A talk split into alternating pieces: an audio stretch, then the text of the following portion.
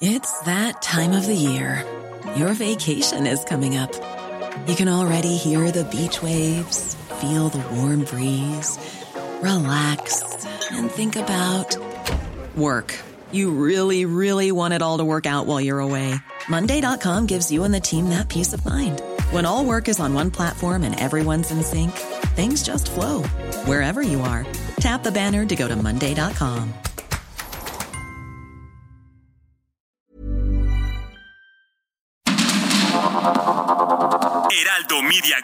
presenta Sergio Sarmiento y Lupita Juárez. Información veraz y oportuna con un toque personal y humano. Por el Heraldo Radio, donde la H suena y ahora también se escucha.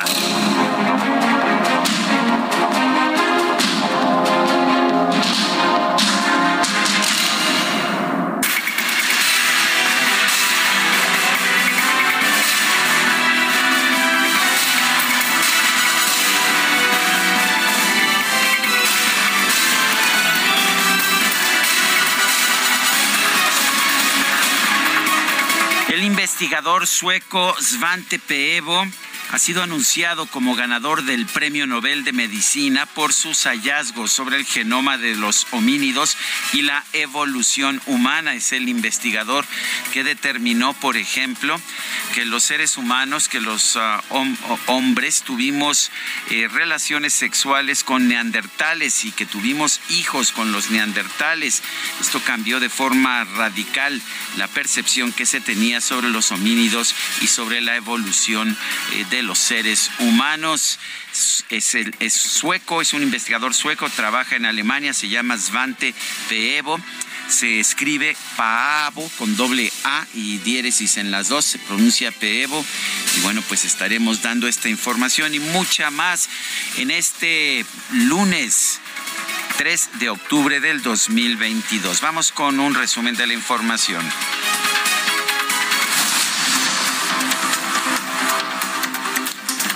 Este domingo se registró una balacera en un centro comercial en Zapopan, Jalisco, ubicado en las avenidas Puerta de Hierro y Patria. Hasta el momento se reporta un saldo de una persona muerta y seis heridos. Bueno, durísimo que estuvo ayer este intercambio en el enfrentamiento. Pues hubo varias personas lesionadas. Este se dio luego de que sujetos armados atacaron una camioneta que salía de la plaza comercial. En redes sociales se difundieron varios videos en los que se observa a los atacantes disparando desde diferentes automóviles. ¿Qué está pasando? Les gritaron que está en el sótano de, de Oracle, de la de aquel lado donde está Cibanco mucha gente desesperada ahí en los eh, comercios, algunas eh, mujeres con crisis nerviosa que decían, nos vamos a morir. Una escena impresionante en la que en eh, medio de esta balacera una mujer cubre a un menor de edad, lo resguarda con, con su cuerpo para tratar de evitar que sean lesionados. En Zacatecas, la Mesa Estatal de Construcción de Paz y Seguridad reportó la desaparición del director de Seguridad Pública Municipal de Valparaíso, Juvenal Torres, quien presuntamente fue privado de la libertad por un grupo armado. La Fiscalía General de Baja California dio a conocer que dos policías de Tijuana fueron vinculados a proceso por presuntamente haber secuestrado, asesinado, imagínense nada más, y calcinado a un comerciante. Le querían robar, le robaron de hecho 43 mil dólares juez federal de Boston desechó la demanda que presentó el gobierno de México en contra de fabricantes y distribuidores de armas de los Estados Unidos, al considerar que este tipo de recursos están prohibidos por la ley para la protección del comercio legal de armas. Un helicóptero de la Secretaría de Marina se desplomó este fin de semana en un campo deportivo del municipio de Centla, en Tabasco. Se reportaron tres elementos muertos y dos heridos. el, séptimo helicóptero que se desploma desde 2020, el séptimo helicóptero de la Marina.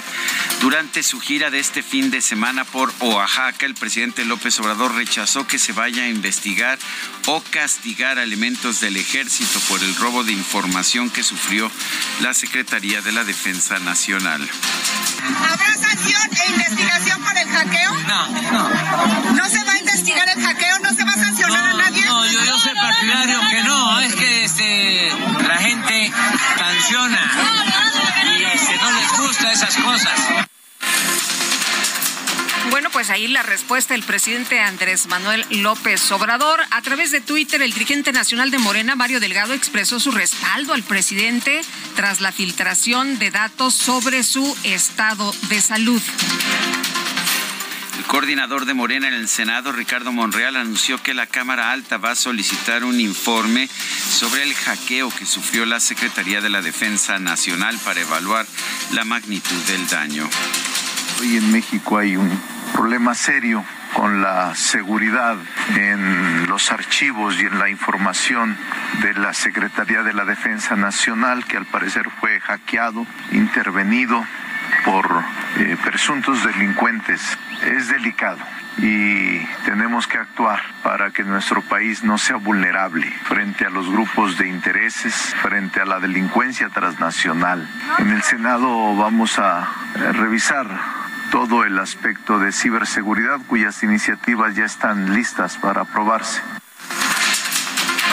De acuerdo con Mario Maldonado, hubo una llamada de atención del presidente al secretario de la Defensa, quien le habría respondido que, pues no, no se ha invertido en materia de seguridad. Y por otro lado, el senador Ricardo Monreal señaló que este 4 de octubre se podría discutir en el Pleno el nuevo dictamen de la reforma para extender hasta 2028 la participación de las Fuerzas Armadas en labores de seguridad pública. Ahora estamos eh, intentando todos los grupos parlamentarios acercarnos a una redacción que nos eh, satisfaga, si no a todos, a la mayor parte de grupos parlamentarios y de legisladores y legisladoras. El próximo martes 4 de octubre intentamos votar el proyecto grupo de estudiantes y activistas realizó una marcha con motivo del aniversario número 54 de la matanza de Tlaltelolco. El contingente partió de la Plaza de las Tres Culturas con dirección al Zócalo Capitalino. El secretario de Gobierno de la Ciudad de México, Martí Batres, encabezó la ceremonia conmemorativa por la matanza del 2 de octubre desde la Plaza de las Tres Culturas. 50 años después de 1968, en los muros del Senado de la República, donde alguna vez de pie los senadores aplaudieron a rabiar a Gustavo Díaz Ordaz, se colocó en uno de sus muros una leyenda en honor del movimiento estudiantil de 1968 lo corrieron, no le dijeron fuera, fuera, no le reclamaron ni le increparon su presencia en esta conmemoración. Cosa que sí ocurrió con la escritora y periodista Denise Dresser. Ella fue increpada por presuntos simpatizantes del gobierno federal que se encontraban en el Zócalo Capitalino tras la marcha del 2 de octubre. La cuestionaron, la increparon, la, la la, cuestionaron y la descalificaron debido a que ayudó a desplegar una manta en contra de la militarización del país. Eras ideóloga del PRI, legitimaste el viejo régimen represor durante décadas y ahora vienes a colgarte de una lucha legítima en la que estudiantes luchamos durante décadas. Se te olvidan los muertos, eres una oportunista, eso es lo que tú eres, nada más te estás colgando para querer sacar raja política.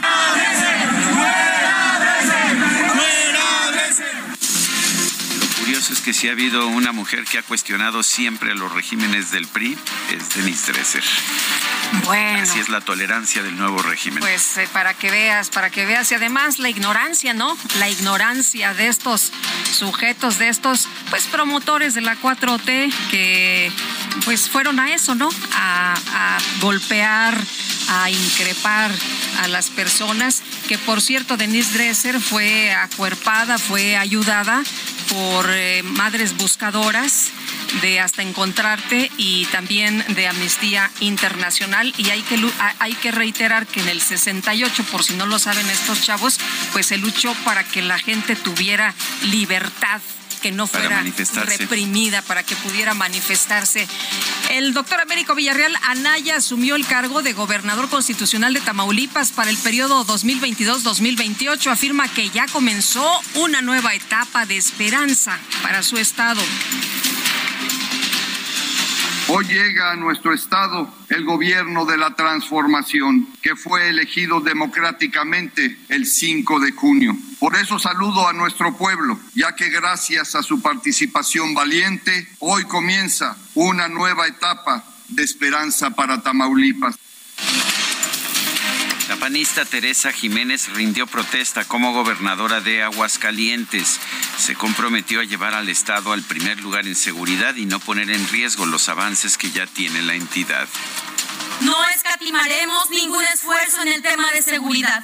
En materia de impartición de justicia, Aguascalientes será ejemplo a nivel nacional. Modernizaremos los ministerios públicos para enfrentar los desafíos del siglo XXI y garantizar que haya cero impunidad. Trabajaremos juntos con el Congreso para que la procuración e impartición de justicia sea una realidad y no un simple anhelo.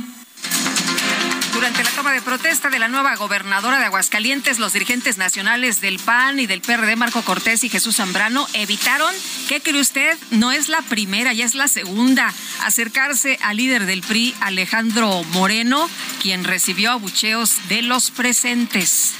Marco Cortés, gracias, presidente, que estás aquí. Al presidente nacional del PRI, Alejandro Moreno, gracias que estás aquí, amigo.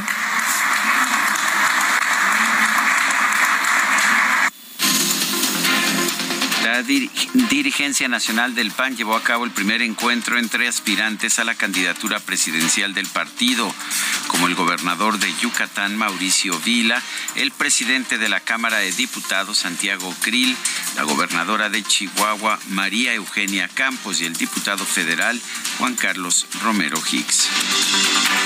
El exsecretario de Turismo, Enrique de la Madrid, se pronunció a favor de impulsar una coalición de oposición de cara a las elecciones presidenciales del 2024. El dirigente nacional de Morena, Mario Delgado, viajó a Brasil para participar en el cierre de campaña del expresidente Luis Ignacio Lula da Silva para las elecciones que se llevaron a cabo este domingo. Bueno, y las autoridades electorales de Brasil anunciaron que el expresidente Lula tendrá que enfrentar en la segunda vuelta al actual mandatario de ese país si allá hay segunda vuelta, no se alcanzó el 50% para declarar algún ganador, aunque el presidente Andrés Manuel López Obrador el día de ayer en un Twitter ya felicitó a Lula por su triunfo, por cierto. Así, así como con, con Biden, ¿no? Que lo felicitó en la misma noche del Ya, ya ves que ayer en, en redes sociales estaba durísimo este tema de, a ver, ¿por qué con unos sí y otros no? A Biden le regateó el que pues se reconociera su triunfo de manera inmediata. El consejero presidente del Instituto Nacional Electoral, Lorenzo Córdoba, encabezó la misión de observación de la Unión Interamericana de Organismos Electorales durante la jornada electoral de este domingo en Brasil. Como presidente del Consejo General del INE, fui invitado a encabezar la misión de observación de la Unión Interamericana de Organismos Electorales, UNIORE, en los comicios que se celebran este domingo en Brasil. Se trata de elecciones generales en la segunda democracia más grande del continente americano y una de las más grandes del mundo, con un padrón de más de 156 millones de posibles electores. En esta jornada se está llevando a cabo la primera vuelta de las elecciones presidenciales, así como las votaciones para renovar un tercio del Senado de la República, la totalidad de la Cámara de Diputados Federal, 27 gubernaturas y todos los congresos estatales. Durante una sesión del Consejo de Seguridad de la ONU, el representante permanente de México, Juan Ramón de la Fuente, expresó el rechazo de nuestro país a la anexión de cuatro regiones ucranianas por parte de Rusia. Presidente, México, quien a lo largo de su historia ha sufrido pérdida de su territorio por anexión como consecuencia de una invasión extranjera, no puede consentir que otro país sea también víctima de este tipo de actos de agresión. La posición de México ha sido muy clara en cuanto al respeto irrestricto al derecho internacional, en particular a la prohibición de la expansión territorial mediante el uso de la fuerza u otros mecanismos que contravengan la Carta de las Naciones Unidas.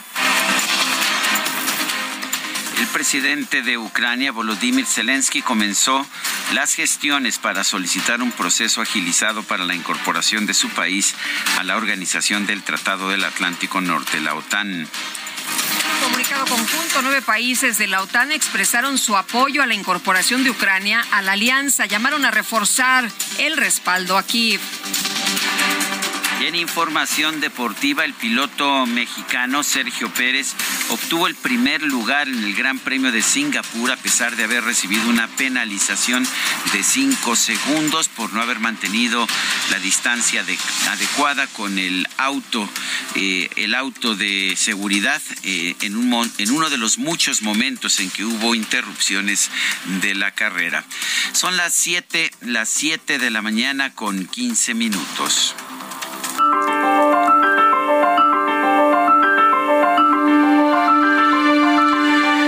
Y vamos a la frase, a la frase del día. La frase del día es del propio presidente de la República, Andrés Manuel López Obrador. Y la frase es la siguiente, si se actúa con, con transparencia, si se actúa con transparencia, que es la regla de oro de la democracia, si no se miente, si se habla con la verdad, ¿qué problema puede uno tener? Sí, Andrés Manuel López Obrador.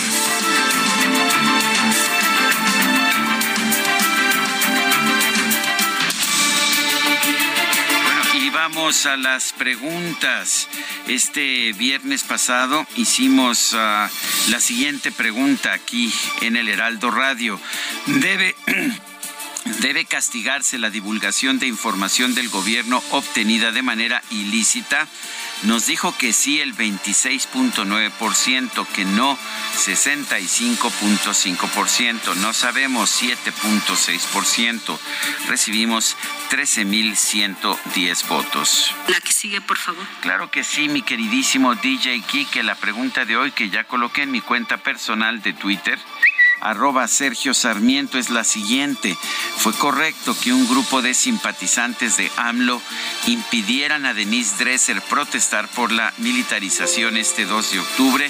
Nos dice que sí el 6.7%, que no 91.5%, quién sabe 1.8%. Hemos recibido en total 950 participaciones. La entrada en vigor del programa piloto instrumentado por la Secretaría de Educación Pública fue suspendido por un juez al considerarlo inconstitucional y cuestionar su apego al modelo educativo. Ayer se dio a conocer una tarjeta informativa de la Secretaría de Educación en la que señala que la CEP interpondrá un recurso de queja en contra de la admisión de la demanda y en contra de la concesión de la suspensión provisional. Y Miguel Ortiz, abogado de educación con rumbo, qué gusto saludarte. ¿Cómo estás? Buenos días. Lupita, muy buenos días, mucho gusto estar en tu espacio. Oye, Miguel, pues eh, cuéntanos de esto que está ocurriendo, se suspende, se suspende este programa piloto, sin embargo, pues esto no quiere decir que pues no se vaya a aplicar. Cuéntanos en qué en qué momento estamos. La Secretaría de Educación Pública dice que no se va a quedar con los brazos cruzados. Sí, Lupita, muchas gracias. Mira, el Poder Judicial de la Federación ordenó suspender la entrada en vigor del programa piloto que la CEP pretendía instrumentar en 960 escuelas públicas del país.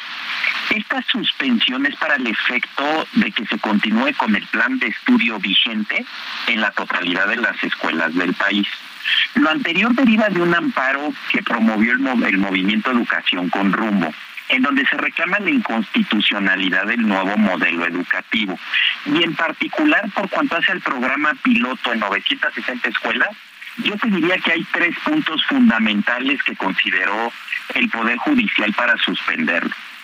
El primero es que el ciclo escolar inició el pasado 29 de agosto y las autoridades pretenden incorporar un programa piloto aún y cuando el ciclo escolar ya inició.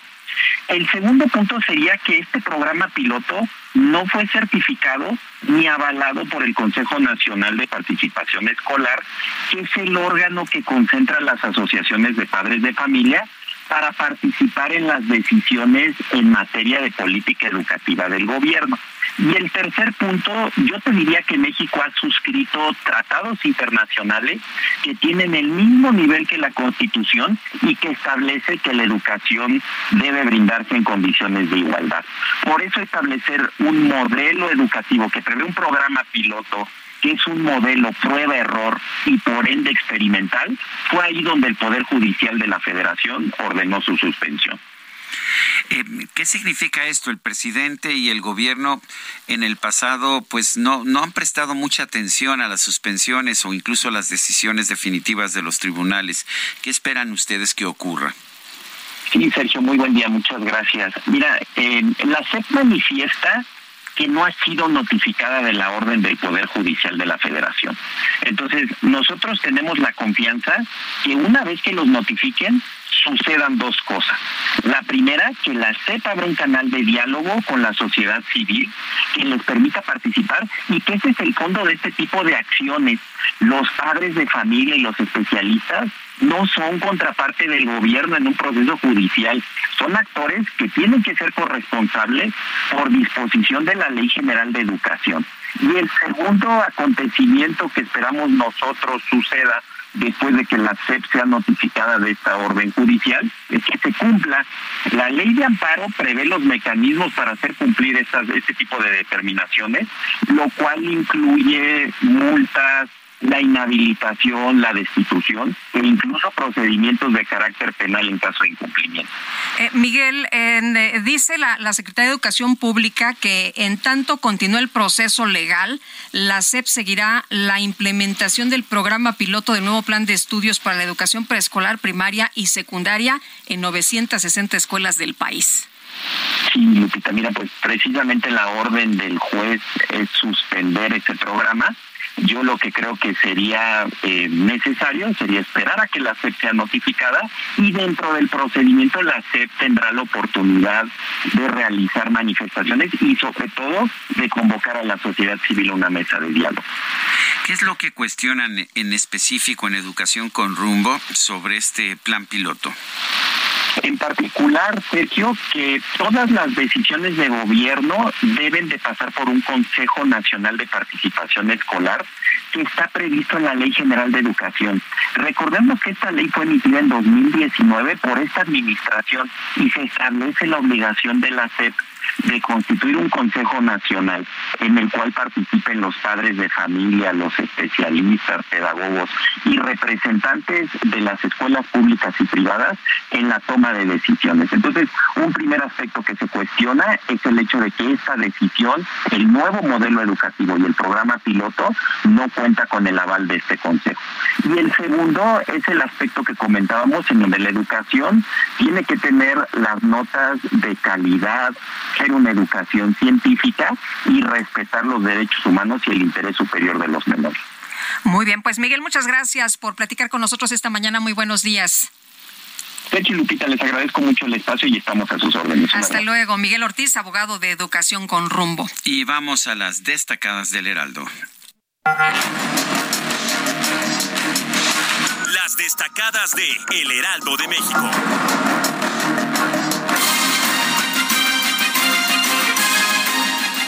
Y hoy de pisa y corre rapidito. Rapidísimo, adelante. Este lunes estamos listos. Comenzamos con las destacadas del Heraldo de México. Ya llegó, ya está aquí. Exactamente. en primera plana, polleros ofrecen cruzar a Estados Unidos como un tour turístico. Traficantes ofrecen promociones para cruzar de manera ilegal a Estados Unidos país rumbo a 2024 placea el PAN a sus aspirantes. Maru Campus, Mauricio Vila, Santiago Krill y Juan Carlos Romero asisten a foro y se someten a aplausómetro de los blanquiazules. Ciudad de México, Saldo Blanco, recuerdan masacre de Tlatelolco. En la movilización participaron más de cuatro mil personas y exigieron justicia y la no militarización de la seguridad. Estados, Calpan, Puebla incendian patrulla por liberar a ladrones. También fue vandalizado un auto particular. Orbe, España, reviven debate de mascarilla. Tanto expertos como ciudadanos mantienen posturas contrarias sobre su uso en el transporte público. Meta NFL muestra toda su calidad. Pat Mahomes da un amplio repertorio ante la leyenda Tom Brady.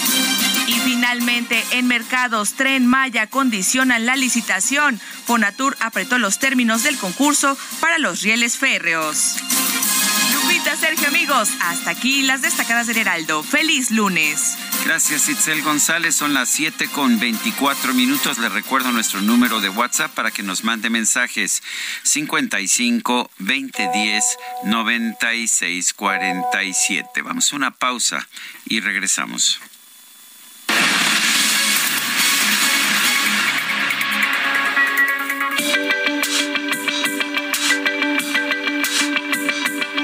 Sergio Sarmiento y Lupita Juárez quieren conocer tu opinión, tus comentarios o simplemente envía un saludo para hacer más cálida esta mañana.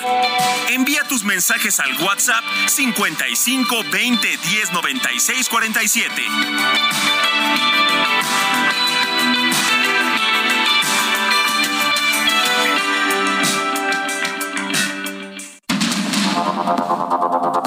Continuamos con Sergio Sarmiento y Lupita Juárez por el Heraldo Radio.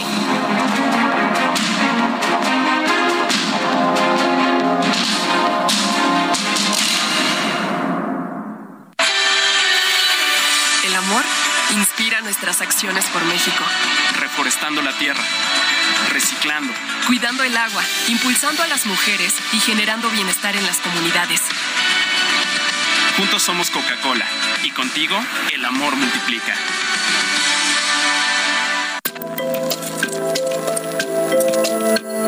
Lunes del mes de octubre se celebran en el mundo dos festividades que van tomadas de la mano. La primera es el Día Mundial del Hábitat y la segunda es el Día Mundial de la Arquitectura. Ambas celebraciones comparten el mismo día por decisión de la Unión Internacional de Arquitectos, quien en 1996 decidiera vincular al gremio de arquitectos con el desarrollo urbano sostenible propuesto por la Comisión del Hábitat de la ONU en 1985. Para 2022, el tema es arquitectura para el bienestar. La tendencia actual es buscar viviendas que sean ecoamigables, que propicien un mundo más limpio y verde y que garanticen la sostenibilidad de las ciudades. Según datos de la misma ONU Habitat, se estima que para el año 2030 cerca de 3 mil millones de personas necesitarán tener acceso a una vivienda. Esto se traduce en el 40% de la población del mundo. Pero la construcción de dichas viviendas también conllevaría una planificación en cuanto a servicios públicos, sobre todo en lo que respecta a sistemas de acueductos y saneamientos de las aguas servidas, así como una mejor infraestructura en las redes eléctricas de los países para evitar la saturación y colapso del sistema eléctrico de cada nación.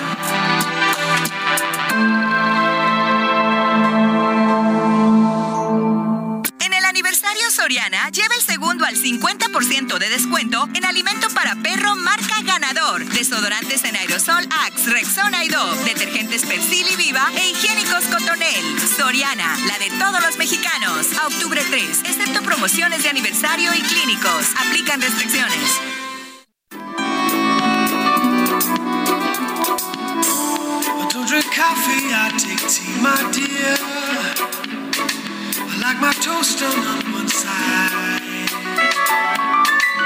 You can hear it in my accent when I talk. I'm an Englishman in New York.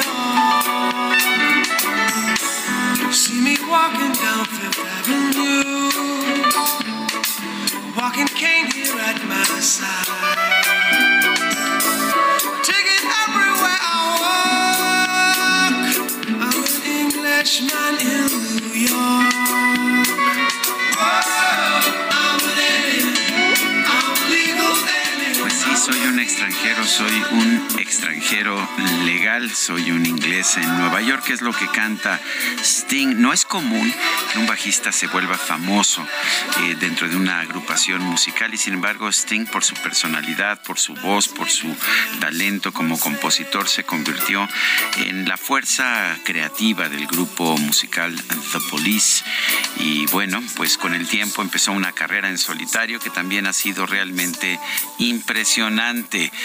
Sting, cuyo verdadero nombre es Gordon Matthew Thomas Sumner, nació en Inglaterra, en Wallsend, en el norte de, Inglaterra, en Tyneside del norte.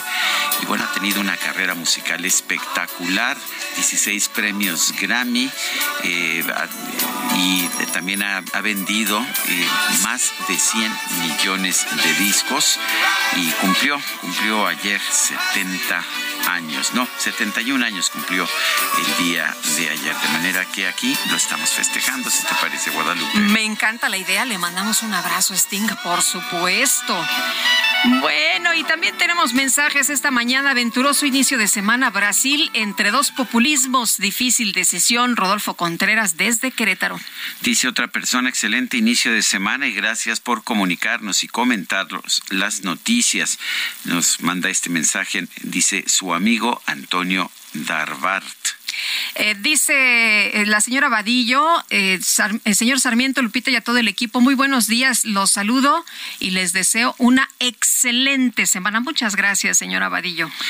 Bueno, pues le recuerdo que si nos quiere mandar mensajes, el número que tenemos para mensajes de WhatsApp, no nos marque, no tenemos telefonistas, no tenemos la capacidad para estar tomando llamadas, pero sí mensajes de WhatsApp, de voz o de texto. El número es el 55 2010 96 47.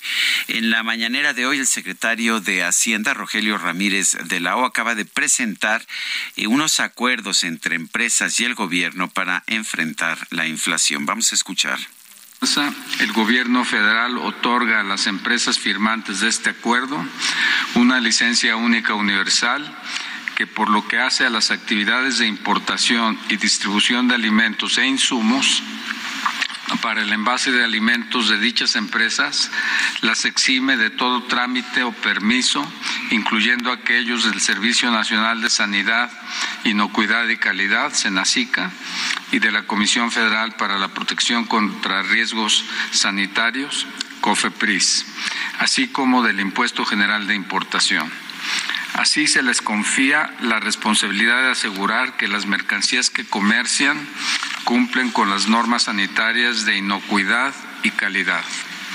Durante la vigencia de este acuerdo y en el marco de la licencia, la autoridad suspenderá la revisión de toda regulación que se considere impide o encarece la importación e internación de alimentos y su movilidad dentro del país.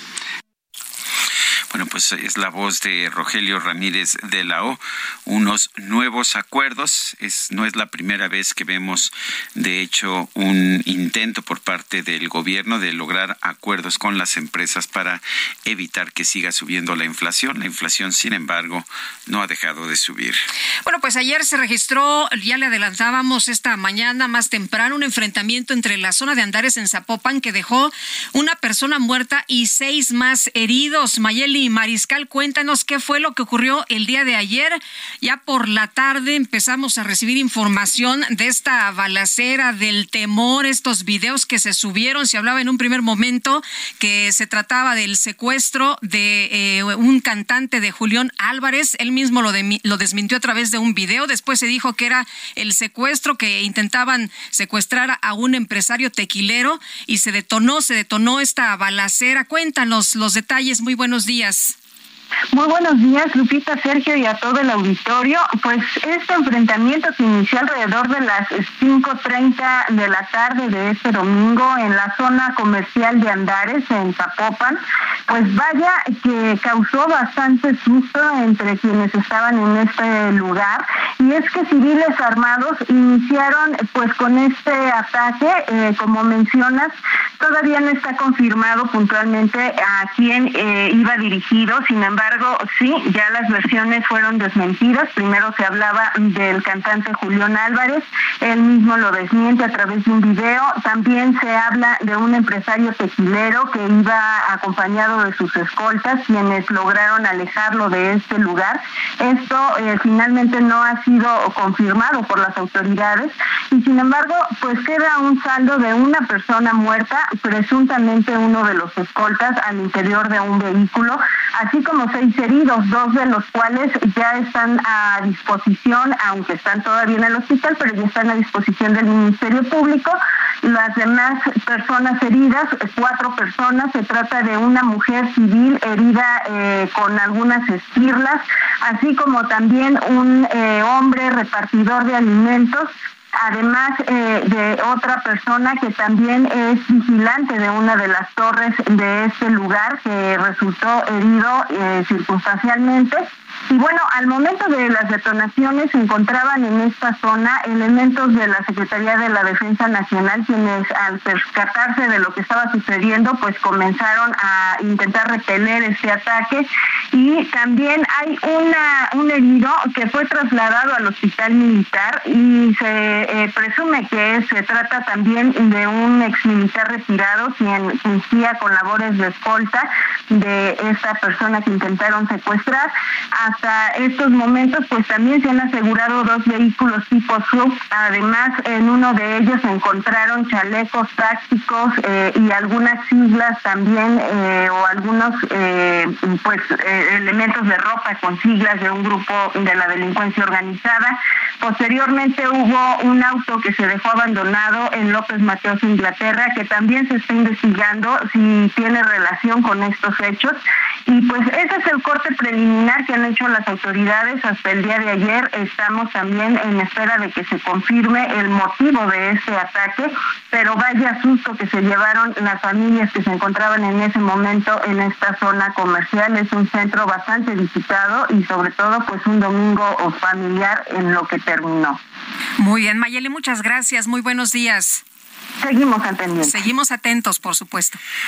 Una de las primeras medidas que tomó el gobierno del presidente Andrés Manuel López Obrador, que ha dicho que su gobierno no es igual a ningún otro gobierno, fue eliminar el, el, eh, el CISEN, este centro de, de investigación que existía en gobiernos anteriores, Centro de Investigación y Seguridad Nacional. Lo sustituyó por otro Centro Nacional de Inteligencia, eh, pero muchas de las funciones de inteligencia ahora están con la Secretaría de la Defensa Nacional. Por eso, pues por eso ha generado preocupación el hecho de que la Secretaría de la Defensa haya sido hackeada y seis terabytes de información hayan sido robados por una organización internacional que se autodenomina Guayabas, no, perdón, este Guacamayas, Guacamayas. Tenemos en la línea telefónica a Guillermo Valdés Castellanos, socio del grupo de economistas, uh, grupo de economistas y asociados. Él fue director precisamente del CISEN. Guillermo Valdés, gracias por tomar nuestra llamada. Eh, la primera pregunta, ¿qué tan grave es este hackeo, este robo de 6 terabytes de información de, las, de la Sedena? Mira, yo creo que sí es un asunto muy grave porque por la cantidad de información que que se llevaron debe de haber muchísimos secretos y muchísima información confidencial del ejército. Y en tanto que el ejército es una de las instituciones más importantes en las que recae la seguridad nacional, pues ponen en riesgo la, esta, la seguridad nacional. Uno solamente puede especular sobre el tipo de información que se habrán llevado, pero por ejemplo no sería raro que se estuviera en manos de estas gentes que, que ahora tienen esa información, todo lo relacionado con las investigaciones sobre el crimen organizado, por ejemplo, o sobre las telecomunicaciones dentro del ejército, en fin, información muy delicada que en manos equivocadas puede ser muy peligrosa para la seguridad nacional, para el ejército y para todos nosotros. Eh, Guillermo, eh, se hablaba de la importancia del CISEN, se hablaba de la importancia de tener expertos en ciberseguridad. ¿Crees que el presidente no sepa o no le interese el tema de la seguridad nacional y que no le interese si tenemos expertos en ciberseguridad? Pues mira, desde que anunció que iba a desaparecer al CISEN, que finalmente no lo hizo, sino lo, lo transformó y lo degradó, ya esa misma decisión anunciaba que no tenía idea de para qué sirve la seguridad nacional, puesto que el CISEN es el organismo dentro del ámbito no militar, que es la Sedena la responsable de la seguridad nacional, y en la parte civil ese era el CISEN y ahora CNI, el organismo del Estado responsable de generar inteligencia para cuidar la seguridad nacional y entre otras cosas el proteger la información del Estado para que no se robaran como ahora lo estamos viendo. Y yo creo que no solamente no, no sabe y no le interesa por estas decisiones de, degradar al CISEN a una dependencia dentro de la Secretaría de Seguridad Pública, o por ejemplo eh, con el hecho de estar usando a la seguridad nacional como una coartada para violar la ley, declarando por ejemplo al tren Maya un tema de seguridad nacional, que habla de una gente que no. Pero te puedo dar otros datos. El gobierno está obligado a publicar un programa sectorial de seguridad nacional, cosa que no se ha hecho en este gobierno. Entonces, eh, y luego la, la política general de austeridad contra todas las dependencias en las que se prohibió comprar eh, equipo informático e invertir en, en tecnologías de información para cuidar la para garantizar la seguridad informática del Estado, pues no se ha hecho. Entonces ahora lo que vemos es que el Estado es muy vulnerable a los hackeadores y pues tenemos la prueba más contundente con este vaciamiento que hicieron de, de la información de la Secretaría de la Defensa Nacional. O sea, yo creo que hay muchas evidencias de que es un sector muy descuidado por parte de este gobierno, la seguridad nacional. Eh, ¿Qué tendría que estar haciendo entonces el Estado? ¿Qué tendría que estar haciendo el gobierno para, pues, para no descuidar este aspecto de la seguridad nacional? Mira, la, la definición clásica de inteligencia es generar toda aquella información y analizarla para que el Estado cuide la, los intereses de del, del Estado, de la población, de las instituciones democráticas. O sea, la, la inteligencia tiene la primera parte que es generar la información y, y la segunda parte de la inteligencia es cuidar la información que generaste. Eso es lo que se llama la contrainteligencia. Y no se ha invertido en esto ni en lo primero ni en lo segundo. Y yo creo que el no haber invertido en, en planes de seguridad nacional de contrainteligencia, pues nos va a costar muy caro, porque no es la primera vez que hackean al Estado. Antes ya habían hackeado a Pemex, ahora es a Sedena, y entonces este lo que se necesita es una inversión fuerte en ciberseguridad, porque las consecuencias de que el Estado esté completamente eh, vulnerable en este aspecto puede ser enorme. Eh, en Estados Unidos, para que se dé una idea a la audiencia, desde el año 2010 declararon la ciberseguridad como una de las prioridades del gobierno de Estados Unidos y desde aquel entonces yo recuerdo de alguna entrevista que tuve con el director nacional de inteligencia de Estados Unidos, invertían en ciberseguridad alrededor de 20 mil millones de dólares para desarrollar protección a todas sus bases de datos de todas las dependencias de la seguridad nacional. Aquí no hay información pública de cuánto se gasta en esto, pero es, es, es realmente mínimo y irrisible lo que se tiene de presupuestos para la seguridad nacional.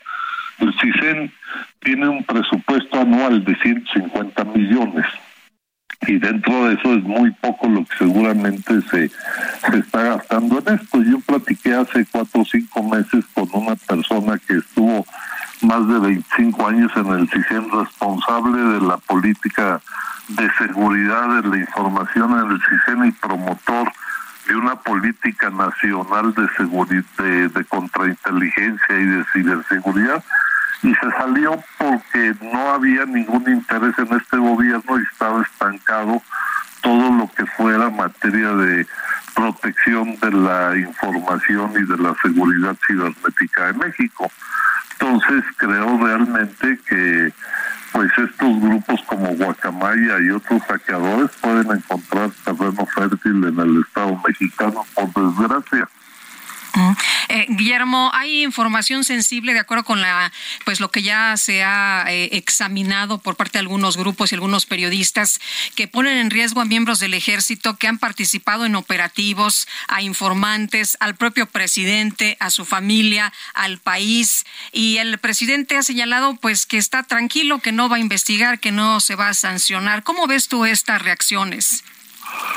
Pues es esto de minimizar lo que está pasando es otro dato que me confirma a mí que el presidente no sabe, no ha dimensionado lo que es la seguridad nacional y pues no parece interesarle mucho, ¿no? Este es es, es muy grave porque digo ciertamente la seguridad nacional no es un tema que se discuta mucho pública y abiertamente, pero pues son es información muy muy delicada que sí puede poner en riesgo vidas y que puede generar daños enormes al país. Imagínate que que los saqueadores se metan al al centro de control de CFE y paralicen el despacho de energía eléctrica en el país, te dejan sin luz este a toda la economía, a toda la sociedad, y pues olvídate, es un daño impresionante. O que se roben las bases de datos del SAT y que dejen que ya hackearon al SAT por cierto decías a Pemex pero también al SAT. Bueno pues o sea con más razón entonces yo creo que es una una actitud muy equivocada minimizar el problema y, decir que no pasa nada porque también él está entrampado con esta defensa absurda de Juliana Sánchez de que pues para él es un héroe porque hackeó o porque publicó información de seguridad nacional de Estados Unidos y quiere que lo perdonen, entonces ahora no puede decir que condena el, el, el hackeo a Sedena. Entonces, pues es porque no tiene idea de lo que es seguridad nacional y es muy grave y preocupante. Guillermo Valdés Castellanos, exdirector del CISEN, socio del Grupo de Economistas Asociados, gracias por tomar nuestra llamada. Al contrario, gracias y buenos días. Buenos días. El secretario de Gobernación, Adán Augusto López, consideró que la información hackeada a la Sedena no afecta la marcha del Poder Ejecutivo. Paris Salazar, cuéntanos. Buenos días, Sergio Lupita. El sábado, el secretario de Gobernación, Adán Augusto López, consideró que la información hackeada a la Secretaría de la Defensa Nacional y conocida hasta ahora no afecta la marcha del Poder Ejecutivo. En una breve entrevista, después de la toma de posesión del gobernador de Tamaulipas, Américo Villarreal, el secretario Adán Augusto López señaló que el gobierno del presidente Andrés Manuel López Obrador es transparente, por lo que no le afectan las filtraciones. No, yo creo que este es un gobierno que se precia de ser transparente y que lo que ha trascendido de información pues no afecta la marcha de, del Poder Ejecutivo Federal. Adán Augusto López expuso que habrá respaldo y coordinación con el gobernador Américo Villarreal para atender los problemas de seguridad en la entidad. Total y absoluto respaldo al gobernador y a Tamaulipas. Sobre la investigación al exgobernador Francisco Javier García Cabeza de Vaca, el funcionario federal dijo que serán las autoridades judiciales las responsables de los siguientes pasos en el proceso. Sergio Lupita, esa es la información. Gracias, París. Buenos días. Y vamos a la zona oriente de la Ciudad de México. Gerardo Galicia, adelante. Así es, Sergio Lupita, excelente. Mañana tenemos información para nuestros amigos que van a utilizar la calzada de Ignacio Zaragoza. Prácticamente como todas las mañanas, ya presenta un avance complicado si dejan atrás la zona de Avenida Gelatao rumbo al circuito bicentenario y su tramo Boulevard Puerto Aéreo, así que habrá que tomarlo con muchísima paciencia. Y también tenemos información importante en la zona norte. Hay vecinos de la zona de Aragón bloqueando la circulación en ambos sentidos del eje 3 oriente a la altura del eje 5 norte San Juan de Aragón. El motivo está pidiendo la construcción de una planta de rebombeo de agua potable para que no se queden con agua, toda vez que se va a inaugurar un centro comercial justo en ese punto. Por lo pronto hay que visitar la zona, es el eje 3 oriente, la avenida Eduardo Molina, y el eje 5 norte, la avenida San Juan de Aragón. Y por lo pronto, el reporte. Muchas gracias, Gerardo. Hasta luego. Y Daniel Magaña, ¿dónde andas esta mañana? Cuéntanos, buenos días. ¿Qué tal, Lupita? Sergio, muy buenos días. Pues información vehicular para las personas que pues, se trasladan a, través de la zona del periférico sur en dirección hacia Iztapalapa, pues una mañana de lunes ya con complicaciones y es que lamentablemente el, eh, conductor de una motocicleta pues pierde el control y pues eh, es arrollado después por un vehículo perece en la zona del periférico sur. Esto pues ha generado movilización de servicios de emergencia, se está en espera de servicios periciales en esta zona y bueno pues muy afectado en dirección hacia la zona también de la avenida Tláhuac. Hay que tomarlo en cuenta las personas que descienden de este distribuidor o de este puente vehicular en la zona de Cuemanco para trasladarse hacia la zona de la avenida Canal de Chalco. En sentido opuesto, pues la carga habitual de la hora, sobre todo personas que se trasladan de la zona oriente en dirección hacia la zona de la avenida Canal de Miramontes. El eh, reporte. Continuamos atentos, buen día. Gracias, Daniel, buenos días. Y nosotros nos vamos a una pausa. Nuestro número de WhatsApp es el 55 20 10 96 47. Regresamos.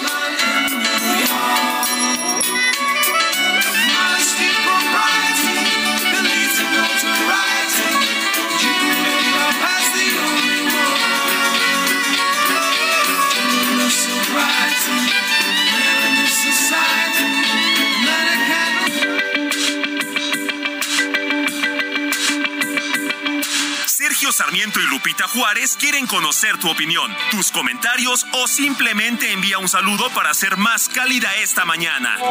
Envía tus mensajes al WhatsApp 55 20 10 96 47.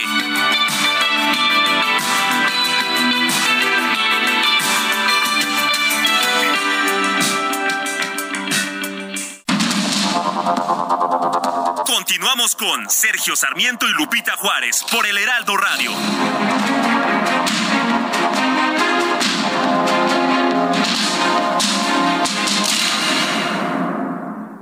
¿Sabías que 80% de los rayos solares UV llegan a la Tierra incluso en un día nublado? Llega a México la nueva tecnología en protección solar en esferas suspendidas, especializada en pieles grasas. El protector solar de Ash Natural Concept FPS 30 ayuda a dispersar y reflejar los rayos UVB y UVA de onda corta. Además, es libre de aceites minerales, petrolatos y colorantes. El protector solar de Ash Natural Concept contiene en su formulación aloe vera y vitamina E y Tea Tree Oil, brindando a tu piel la protección que necesita. Protégete del daño solar con Ash Natural Concept, la mejor tecnología para el cuidado de tu piel.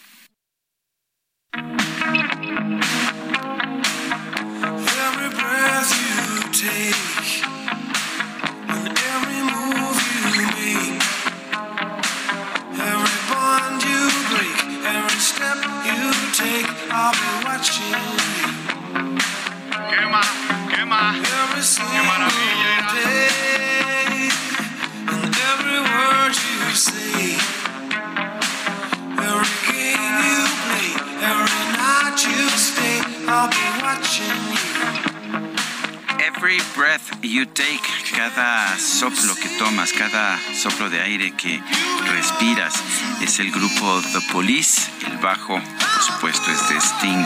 Estamos escuchando música de Sting. Ayer fue su cumpleaños número 71.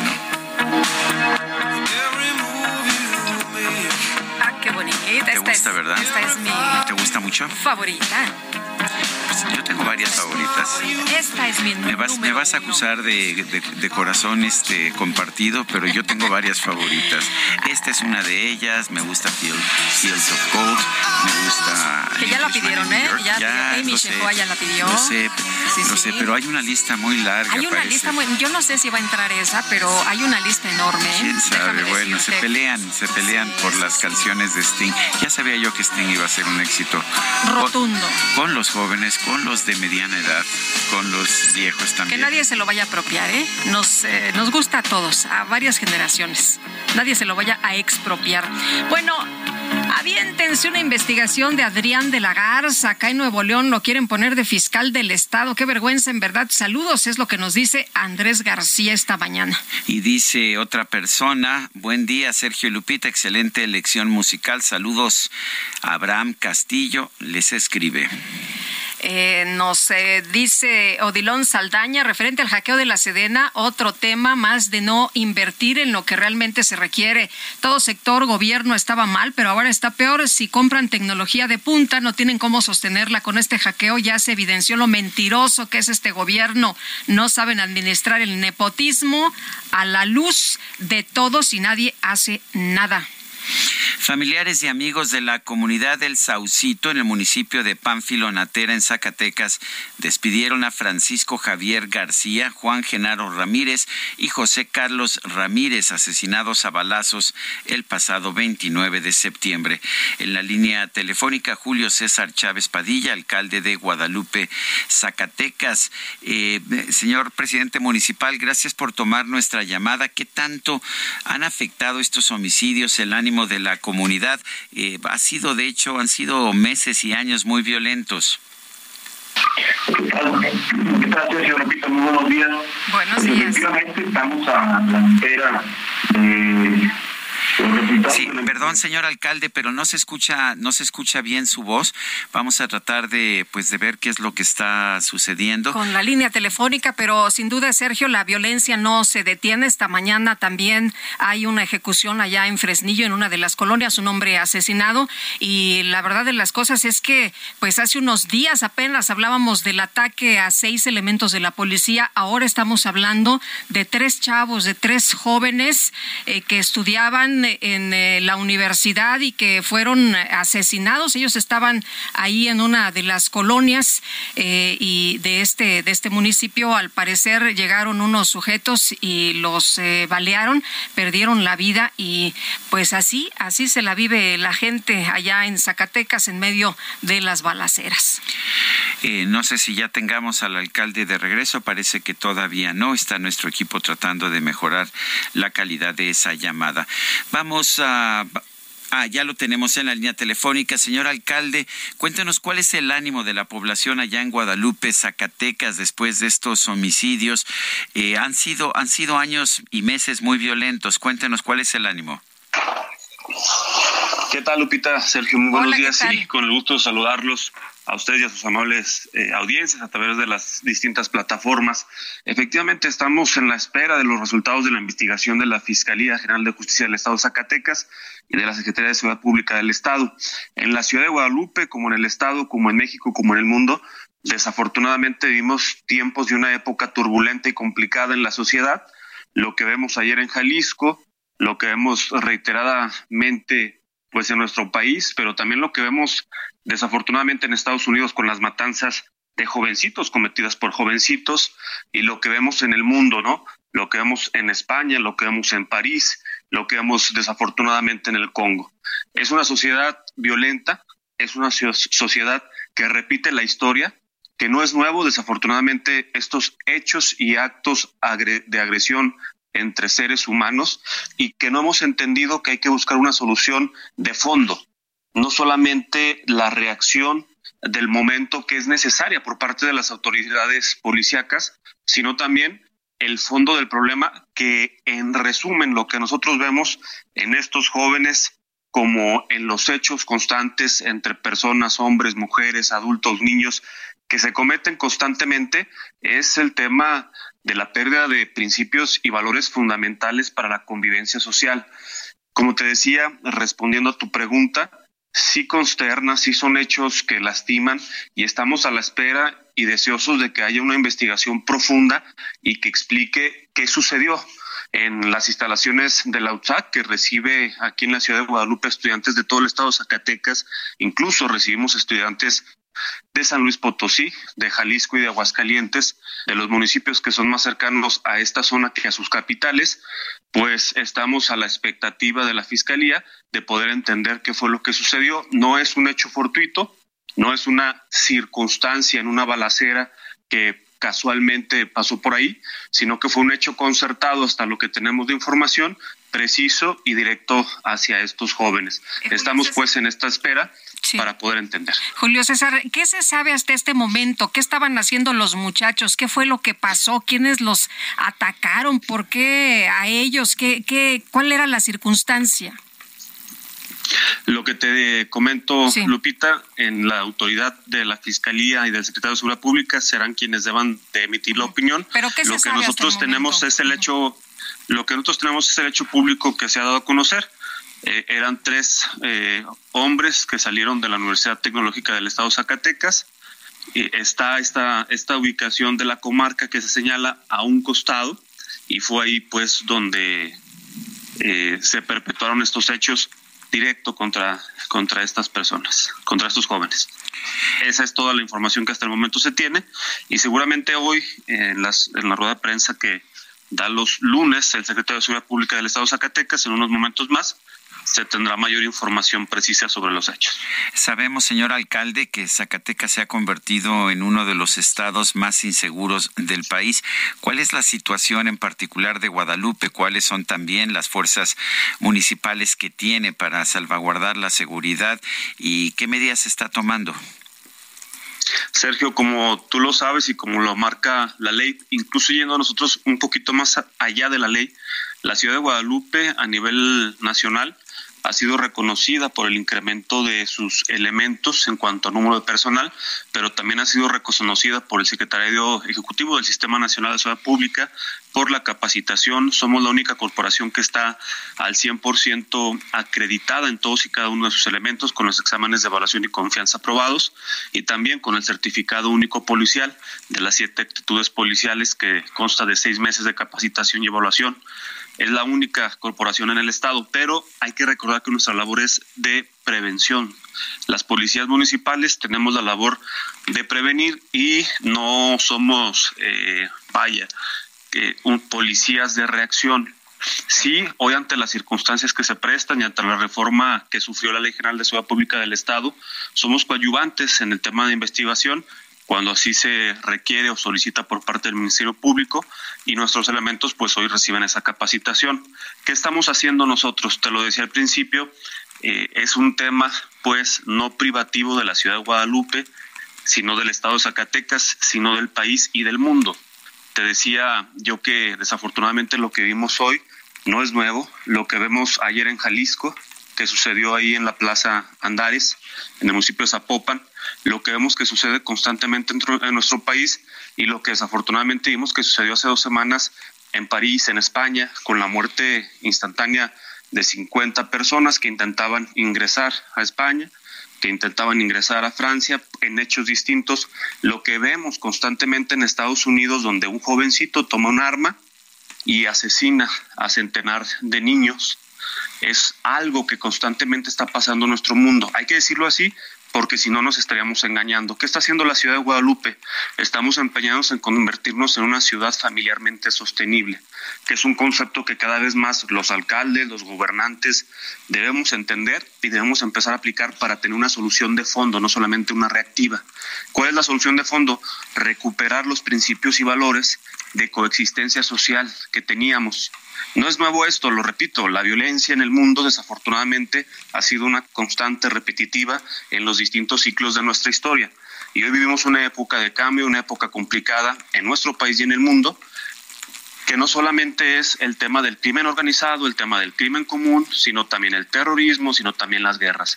Y todo esto va devaluando pues la sensibilidad y la empatía por la vida.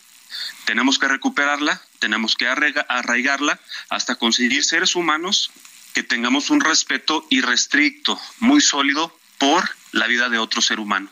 Hoy los hechos delictivos que se cometen, Sergio Lupita, los comete un ser humano, un hombre, una mujer, que en algún momento fue niño o niña, que creció y alguna circunstancia de su vida lo, lo, lo, lleva pues a, estos hechos delictivos. ¿Dónde está la solución? Ahí, en ese origen, en ese fondo, tenemos y estamos yendo con nuestros niños, con nuestras niñas, a recuperar esos principios y valores. Muy bien.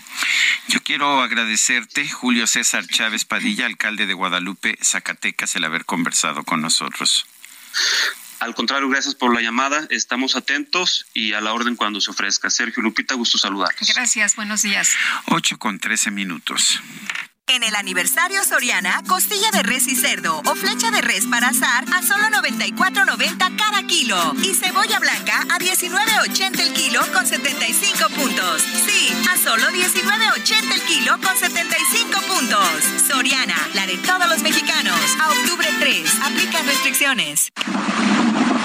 El pronóstico del tiempo con Sergio Sarmiento y Lupita Juárez.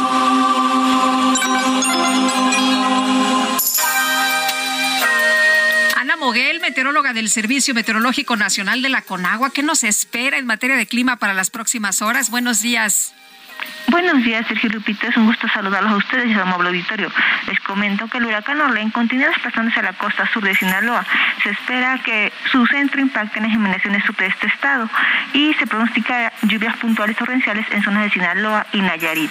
Estas lluvias son de las acumuladas 250 a 250 milímetros, así como intensas en Durango, muy fuertes en Colima y fuertes en Zacatecas, Aguascalientes y Guanajuato. También se pronostican vientos intensos con rachas de 90 a 110 kilómetros por hora y oleaje de 3 a 5 metros de altura en las costas de Nayarit y Sinaloa. Rachas de 60 a 70 kilómetros por hora y oleaje de 2 a 3 metros de altura en las costas de Jalisco y rachas de 50 a 60 kilómetros por hora con oleaje de 1 a 2 metros de altura en las costas de Baja California Sur y Colima. Por su parte, un canal de baja presión se extenderá sobre la Sierra Madre Occidental y el centro del país. Asimismo, otros desde el suroeste del Golfo de México hasta el sureste del territorio nacional, ocasionando lluvias aisladas y chubascos vespertinos sobre el centro, oriente, sur y sureste mexicano, así como en la península de Yucatán, con lluvias puntuales muy fuertes en Chiapas. En cuanto al Valle de México, se pronostica cielo parcialmente nublado durante la mañana. Por la tarde prevalecerán condiciones de cielo medio nublado, con probabilidad de lluvias aisladas en la Ciudad de México y chubascos en el Estado de México. Estos chubascos pueden ser acompañados de descargas eléctricas. El viento soplará del norte de 10 a 15 kilómetros por hora, con alguna racha que pudiera superar los 35 kilómetros por hora.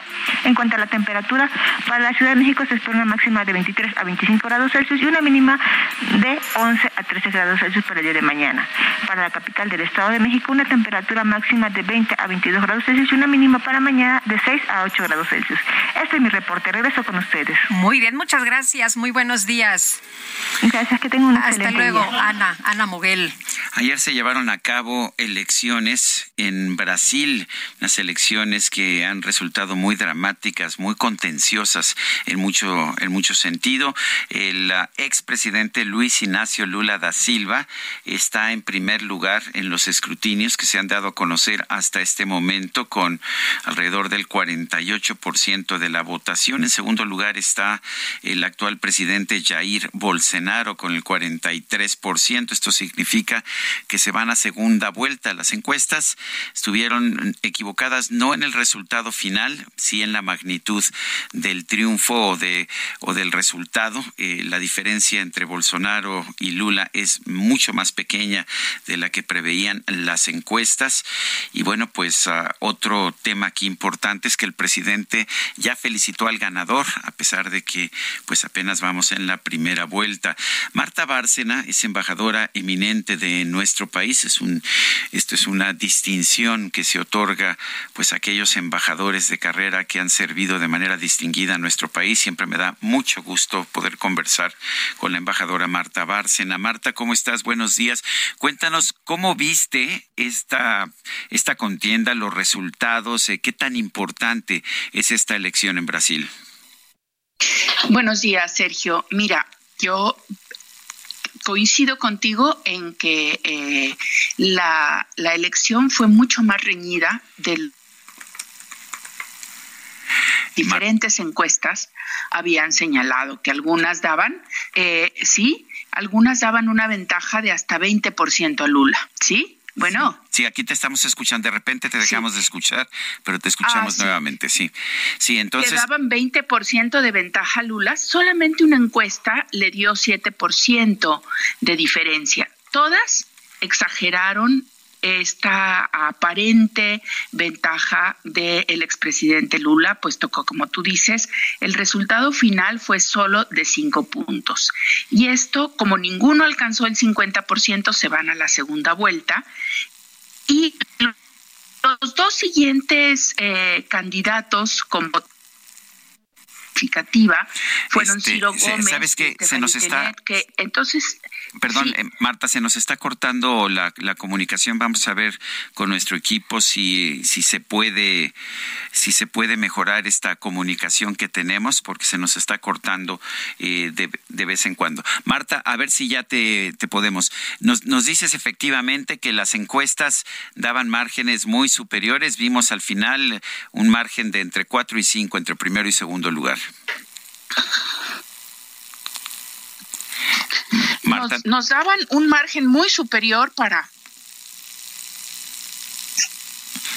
No, se nos, se nos sigue cortando la comunicación de manera que pues que no podemos este pues ahora sí que no, no, la podemos podemos escuchar correctamente. Oye, eh, Francisco García Cabeza de Vaca, que acaba de dejar el gobierno de Tamaulipas, acaba de escribir hace apenas unos minutos un tuit en el que dice, a ver, para que ya no haya especulaciones, estoy en mi rancho, les avisé que iba a descansar unos días, estoy con mi familia, estoy aquí en Tamaulipas. Había versiones de que ya se había ido a Estados Unidos y que era protegido de la DEA. Él dice, a ver, no, eh, también quiero recalcar que pues no fui a la toma de posesión del nuevo gobernador porque no fui convocado, pero pues este no no me no me invitaron así que no asistí y por lo pronto bueno pues aquí estoy en, en México ¿eh? Ya tenemos a la embajadora Marta Bárcena nuevamente en la línea telefónica. Perdón, Marta, pero se nos cortaba constantemente. Eh, eh, sí, es, sabemos entonces que hay una gran diferencia entre el resultado y pues la amplitud que se estaba previendo en las encuestas. Eh, ¿Qué tan importante es este triunfo? ¿Cómo ves tú las, las posibilidades de cada uno conforme se acerque la segunda vuelta, que tengo entendido es el 30 de octubre? El Y 30 más aún, el resultado en el Parlamento, que creo que ese ya está definido. Así es, eh, Sergio, son muchos elementos a considerar. Mira, te decía yo que eh, tanto Lula como Bolsonaro requerirán del apoyo de los votos de los de los candidatos que quedaron en los lugares 3 y 4, que cada uno sumó aproximadamente 4% de la votación brasileña. Eh, si Lula tiene eh, 48% en esta primera vuelta, con uno de los dos candidatos que se inclinaran por él, podría llegar ya al 52 necesario. En cambio, Bolsonaro necesitaría que esos dos candidatos declinaran a su favor en la segunda vuelta o dijeran que pidieran a sus seguidores que votaran por Bolsonaro para poder pensar en superar el 50% porque si no no llegaría a esa a esa cifra mágica digamos para ya ya ganar la elección sin embargo como es segunda vuelta tampoco necesitan necesariamente alcanzar ya el 50%, sino ser simplemente el candidato más votado. Así que yo creo que tanto Lula como Bolsonaro van a dedicar sus esfuerzos a hablar con estos eh, candidatos que quedaron en los puestos 3 y 4 para tratar de atraer sus votos. Dicho eso, si Bolsonaro lograra ganar el 30 de octubre, pues tendría un Congreso bastante más favorable puesto que el mayor número de escaños tanto en la Cámara de Representantes como Senado los ganó su propio partido liberal, en tanto que el Partido del Trabajo de Lula tiene muchos menos escaños y si gana Lula las elecciones el 30 de octubre, la segunda vuelta, tendrá que negociar con un Congreso muy dividido. Eh, eh, Marta, el, el presidente de la República, Andrés Manuel López Obrador, felicitó a Lula como vencedor de esta contienda. ¿Qué opinas? Fíjate que yo leí con mucha atención el tuit del presidente y el del secretario de Relaciones. El presidente felicitó a Lula y nunca usó la palabra triunfo.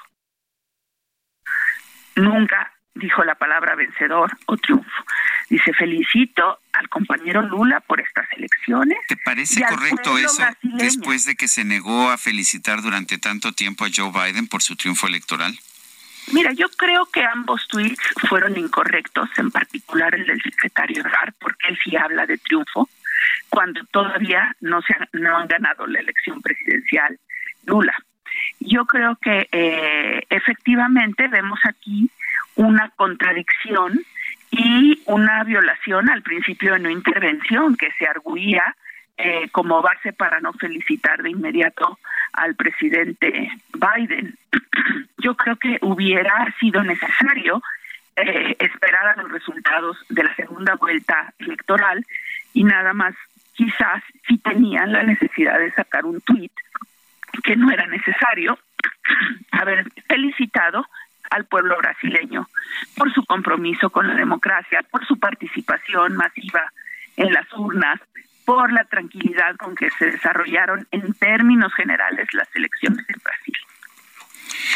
Bueno, pues yo quiero agradecerte, Marta Bárcena, al haber conversado con nosotros esta mañana.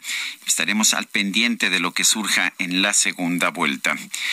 Así es. Y va, Lula más fuerte, hay que decirlo, sí, va Lula más fuerte, pero no podemos decir que tiene garantizada la victoria. Bueno, pues eh, me parece que esa es la, la, virtud de las democracias, ¿no? Que no hay victorias garantizadas. Así es, Sergio. Bueno, muy bien, Marta Bárcena, como siempre, gracias, gracias por tomar nuestra llamada. Buenos días. Bueno, son las las ocho con veinticuatro minutos. Vamos con la silla rota, a ver si nos da tiempo. Adelante, Jorge, Jorge Ramos, periodista de la silla rota. ¿Qué tal, Sergio Lupita? Muy buenos días y buenos días al auditorio. Pues fíjense, los invitamos a que vean la silla rota a más de 11 años de que el gobierno federal decomisó el rancho Los Tres García, que pertenecía a la familia de Edgar Valdés Villarreal La Barbie, un conocido narcotraficante. Bueno, pues el inmueble permanece en el olvido y aunque se había prometido que sería para que se creara ahí la Universidad Naucalpense, pues todo sigue en espera y pues ni se vende, ni se usa, ni nada. Pasen a ver la silla rota, Sergio Lupita. Gracias, Jorge. Son las ocho con veinticuatro. Vamos a una pausa y regresamos.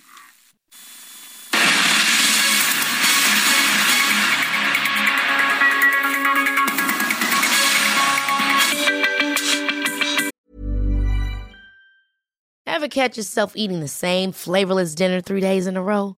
Dreaming of something better? Well, HelloFresh is your guilt-free dream come true, baby. It's me, Kiki Palmer. Let's wake up those taste buds with hot, juicy pecan crusted chicken or garlic butter shrimp scampi. Mm. Hello Fresh. Stop dreaming of all the delicious possibilities and dig in at HelloFresh.com. Let's get this dinner party started.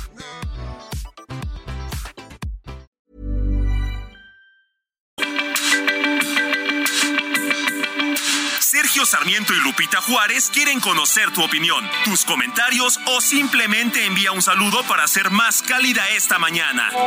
Envía tus mensajes al WhatsApp 55 20 10 96 47.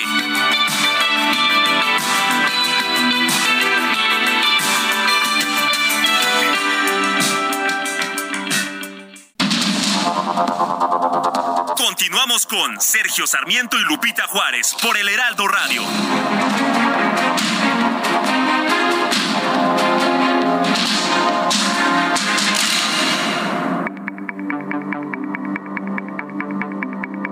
Jaque Mate con Sergio Sarmiento.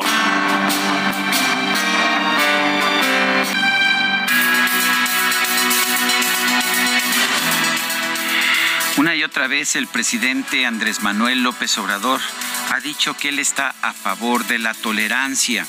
Dice que pues que él es un liberal y que por lo tanto él promueve la tolerancia. Eh, lo ha dicho no solamente hoy, lo ha dicho en innumerables ocasiones a lo largo de su mandato, incluso antes cuando era candidato a la presidencia de la República. Sin embargo, no hay ningún indicio de que su gobierno sea particularmente tolerante. Con mucha frecuencia llama a fifís, corruptos, conservadores y neoliberales a quienes piensan diferente, a los uh, y senadores que votan en contra de sus iniciativas los exhibe y los persigue como traidores a la patria. Varias personas, varios adversarios políticos, como él los llama, han sido encarcelados con el recurso de la prisión preventiva justificada, entre ellos Rosario Robles y Jorge Luis Lavalle, el ex senador por el PAN, Ricardo Anaya, está salto de mata también con una acusación penal y amenaza de cárcel. Pero además vemos que tanto el presidente como pues algunos de sus simpatizantes que se unen eh, para agredir a quienes piensan diferente eh, siguen tomando medidas en contra de quienes piensan de forma diferente. Ayer vimos en el Zócalo, me parece un gran acto de intolerancia. Denise Dresser, la, la articulista de, de otro periódico, eh, también una académica bastante importante, fue acosada en el Zócalo mientras trataba de desplegar una manta en contra de la militarización de la policía. Le gritaron que era priista, le gritaron que era conservadora, que era parte del el grupo Televisa. La verdad es que quienes conocen a Denise Dresser saben que ha sido siempre progresista, siempre ha sido crítica de los gobiernos, tanto del PRI como del Partido Acción Nacional, y ahora lo ha sido de Morena, a pesar de que públicamente ha reconocido que en las tres veces que Andrés Manuel López Obrador ha sido candidato ha votado por él. Eh, me parece que, que es inaceptable que se haga este tipo de acoso a una persona que claramente siempre estuvo en contra de la militarización y que siempre protestó por la matanza de Tlatelolco y lo hagan uh, muchachos que dicen ser de izquierda, pero que ciertamente no están mostrando esa tolerancia de la que ha presumido el presidente de la República. Me parece que una verdadera izquierda y un verdadero liberal no puede ser intolerante. Creo que el gobierno de la República está mostrando intolerancia y está usando la intolerancia entre sus seguidores. Yo soy Sergio Sarmiento y lo invito a reflexionar.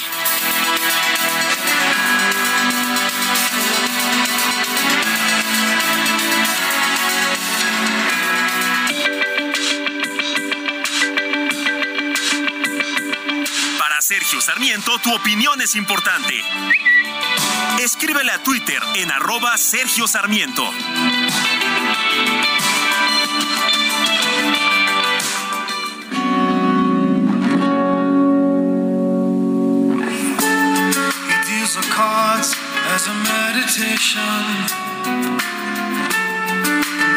Plays never suspect. He doesn't play for the money he wins.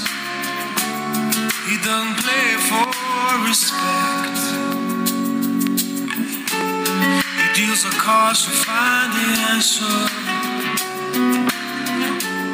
The sacred geometry of chance. Seguimos escuchando Sting. ¿Te gusta esta Guadalupe? Es que creo que me gustan todas. Ay, Guadalupe, No todas. qué este, qué Pero corazón bueno, de pero- condominio. Pero te gusta una más que otra, ¿no? Bueno, estoy de acuerdo, esta me gusta mucho. Shape of My Heart. De mi corazón.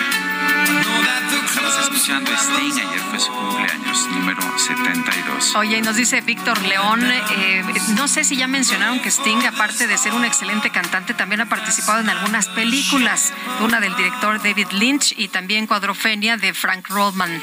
No, no lo había No lo mencionado, pero ahí está. Dice otra persona, buen día, para informarles que no nos quiten, no nos quites a Sting, mi querido DJ Kike, déjalo como fondo. Dice, para informarles lo que les está, se, les está pidiendo a los trabajadores de auxilio en el metro línea 1. Con motivo del informe de la jefa de gobierno, se les pide que acudan de manera voluntaria a dicho evento o en caso de que no puedan acudir, manden a un familiar o amigo. Se les está citando desde las 10 de la mañana hasta las 6 de la tarde.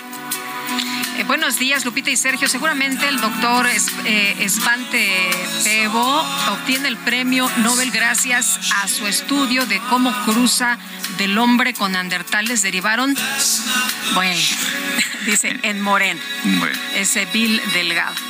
Pues ahí está su opinión, su punto de vista. Es el punto de vista, aquí somos tolerantes. La verdad es que no me gusta la descalificación, creo que se puede debatir con inteligencia, puede uno estar a favor o en contra de posiciones, descalificar es que no te lleva nada, ¿no? No te lleva nada. si lo hace el presidente mal, si lo hace la oposición también, no debemos estar descalificando, insultando. Lo que deberíamos hacer es debatir con argumentos. Son las 8 de la mañana con 36 minutos.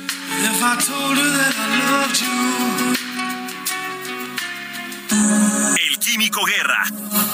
Con Sergio Sarmiento y Lupita Juárez. Químico Guerra, ¿qué nos, tienen esta, eh, ¿qué nos tienes esta mañana? Bueno, como ya se comentó, Sergio Lupita, Svante Pevo, este sueco doctor de 67 años, recibe el premio Nobel de Medicina, pero también Fisiología.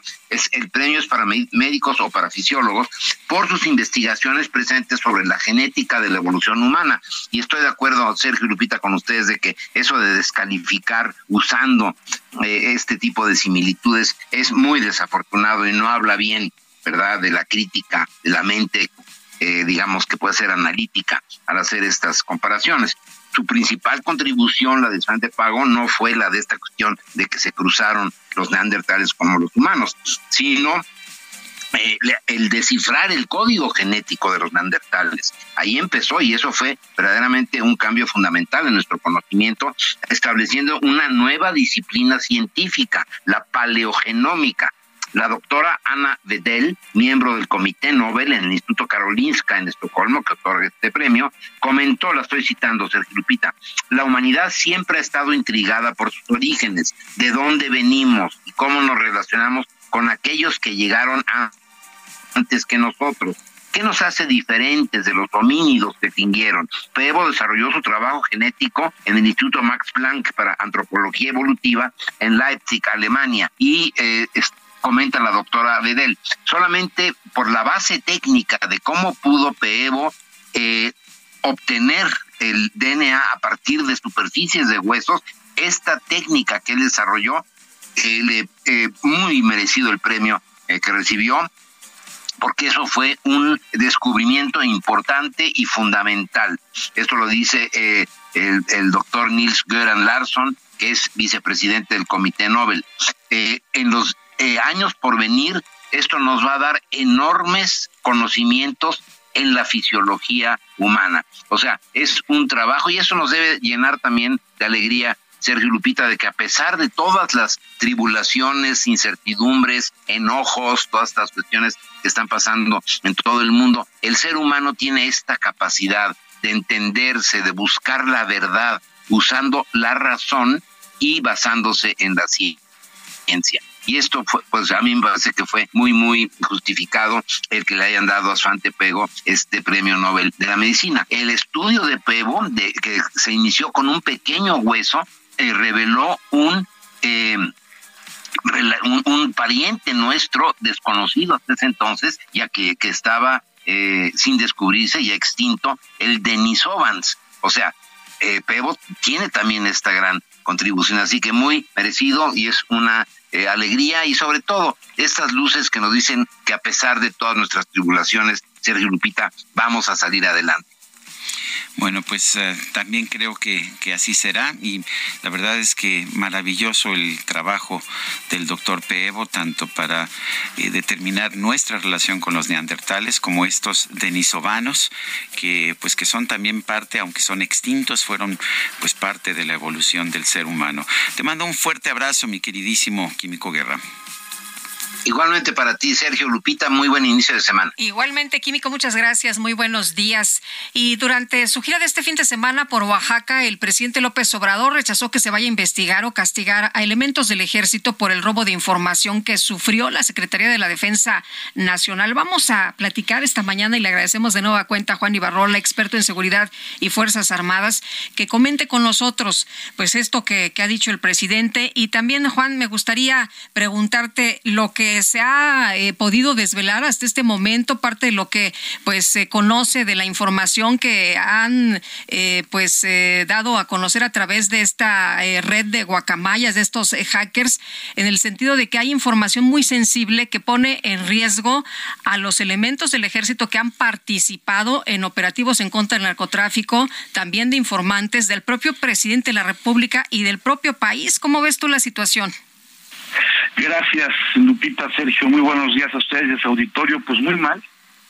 Y mal porque al final de cuentas, eh, hasta ahorita lo que se sabe, lo que el presidente acepta, no hay una postura por parte del ejército, pero lo que el presidente acepta y asumimos como que ahí está la postura del comandante supremo de las Fuerzas Armadas de que sí les robaron información, de que alguien sí y se introdujo en los servidores por lo menos en la parte de correos electrónicos, de archivos adjuntos a estos mismos, de la Secretaría de la Defensa. ¿Es grave? Pues sí, porque al final de cuentas, aunque poder llegar a dimensionar cuánta o, qué tipo de información ante cuánta capacidad, como lo son seis telas, pues que es muchísima eh, espacio o ciberespacio, eh, aquí lo interesante es cómo nos vulnera o cómo eh, de entrada el gobierno se puede vulnerar por la información que puedan tener. Me llama mucho la atención, eh, Lupita Sergio, que, lo que se, lo, que más impacto tiene el viernes pasado pues es la salud del presidente. Cuando efectivamente, yo soy un crítico de él, pero efectivamente yo ya, ya se le había visto que era un secreto a voces, lo toma con mucha ligereza, creo, eh, soy un periodista todavía, a pesar de ser joven de la vieja guardia, creo en las formas de los presidentes como periodista. Esa canción de No me quiere el ejército el viernes, pues sí manda, creo yo, un mensaje que, que no es el, el, el, serio, no es el correcto, porque pues cómo se debe de tomar cuando el presidente pone una canción de Chico Cheque que se llama No me quiere el ejército entonces se convierte en una circunstancia de mensaje, insisto, ante algo que todavía no podemos dimensionar.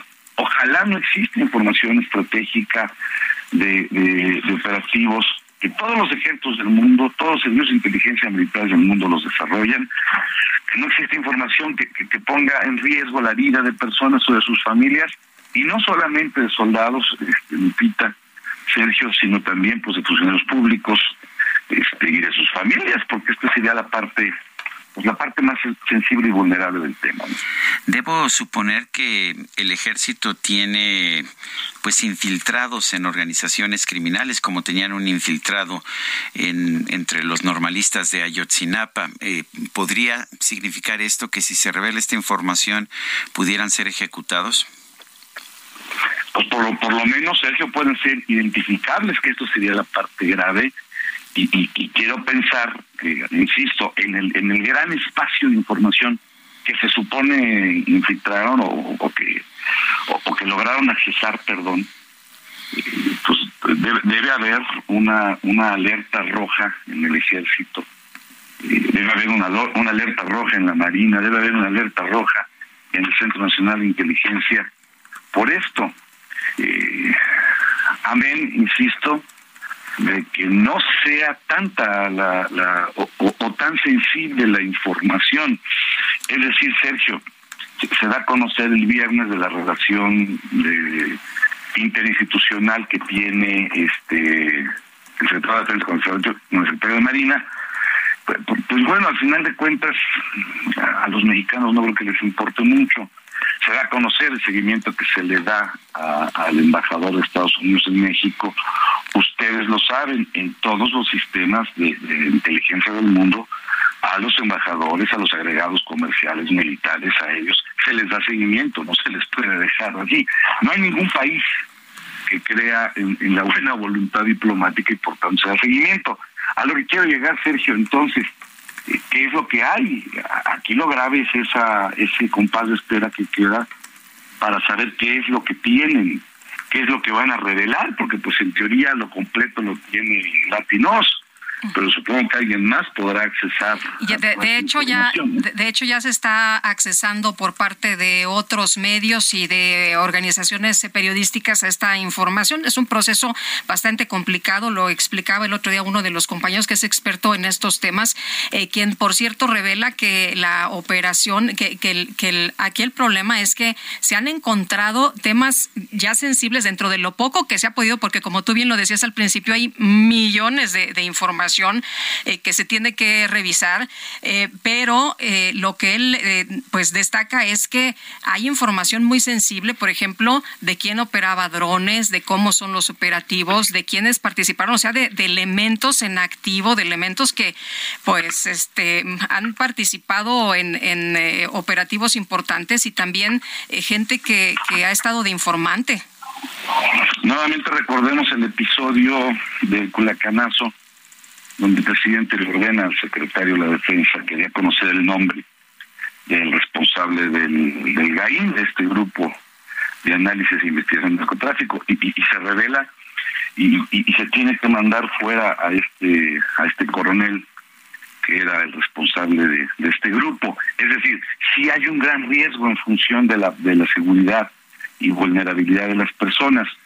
Eh, me llama mucho la atención, insisto, porque no hay postura del ejército, pero me llama mucho la atención que ya se está hablando de que no se ha invertido por este plan de austeridad que tiene el gobierno en actualizar sistemas que protejan la información, eh, tanto así que Pemex y Sedena pues ya tuvieron este año dos este, dos accesos por piratas cibernéticos y, creo que si va en función de un presupuesto, pues este, es todavía mucho más grave porque no se está entendiendo que la austeridad no puede, no puede estar por encima de la seguridad nacional.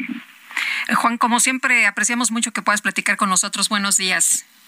Al contrario, siempre es un placer estar con ustedes, Lupita, Sergio, Gracias. muy buenos días. Hasta luego. Bueno, el presidente López Obrador confirmó el viernes que un ataque, que se había realizado un ataque cibernético de un grupo de hackers, presumiblemente extranjeros, a, pues a los archivos de la Secretaría de la Defensa. Tenemos para hablar sobre este tema en la línea telefónica Rafael Pasarán, especialista en tecnología y seguridad de la información en la Facultad de Negocios de la Universidad La Salle. Rafael Pasarán, gracias por tomar nuestra llamada. Eh, la primera pregunta, ¿es tan fácil vulnerar la seguridad de archivos de, un organismo como la Secretaría de la Defensa? Sí, Lupita, buenos días. Buenos días.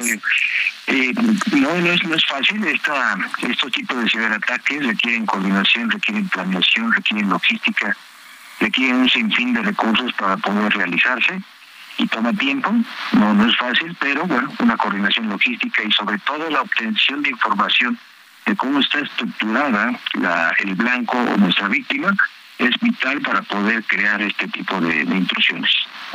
Eh, quiero preguntarte si invertir en materia de, seguridad hubiera sido la barrera ideal para evitar este tipo de, ataques. Hay por ahí una versión periodística de que el presidente le reclama al secretario de la Defensa y el secretario de la Defensa le, le responde, señor, pues no se ha invertido en esta materia. En el pasado hemos comentado, Lupita, en la ciberseguridad no se lleva bien con la austeridad la ciberseguridad buena escala, entonces el nivel de inversión disminuye el riesgo. Aquí el tema es las empresas deciden o mitigar el riesgo o transferir el riesgo o asumir el riesgo. Entonces parece que el último punto es lo que se, se tomó aquí en cuenta. Eh, ¿Qué habría que hacer ahora, ahora que ya sabemos que está ahí ese riesgo? ¿Es cuestión de dinero? O es cuestión de cambiar protocolos? No, no lo sé. ¿Qué, qué, qué, recomendaría un experto a la Secretaría de la Defensa? Lo que sigue ahorita, estimado Sergio, sería hacer primero un análisis forense para ver cómo fue el ciberataque, por dónde entraron, cómo lo hicieron, todos los, todos los puntos débiles, los puntos de dolor que tuvieran las infraestructuras y en virtud de ello empezar a, subsanar y a remediar estos estos huecos, estos, estos agujeros, estas puertas traseras que se llaman ciberseguridad, para poder, pues primero, que no se repita un ciberataque en el corto plazo.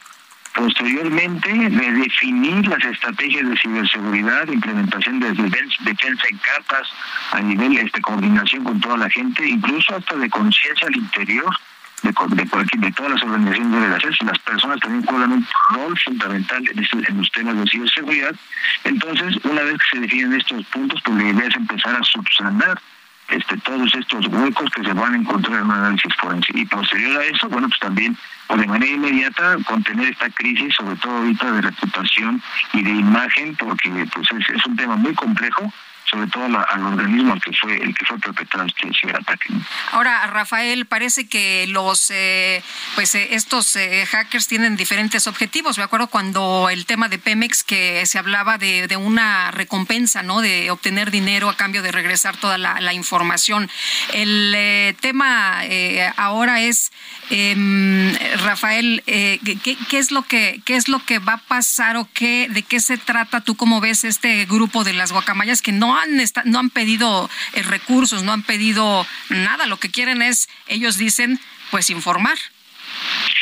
Excelente pregunta, Lupita. En este caso hablamos de un grupo de hacktivistas y se deriva de la palabra activismo. Lo único que, persiguen es eh, propósitos con ideales y es, raro que un grupo de hacktivistas pidan este algo a cambio, recompensas, no están secuestrando la información, simplemente ellos tienen sus ideales y hacen estos ciberataques basándose en estos ideales.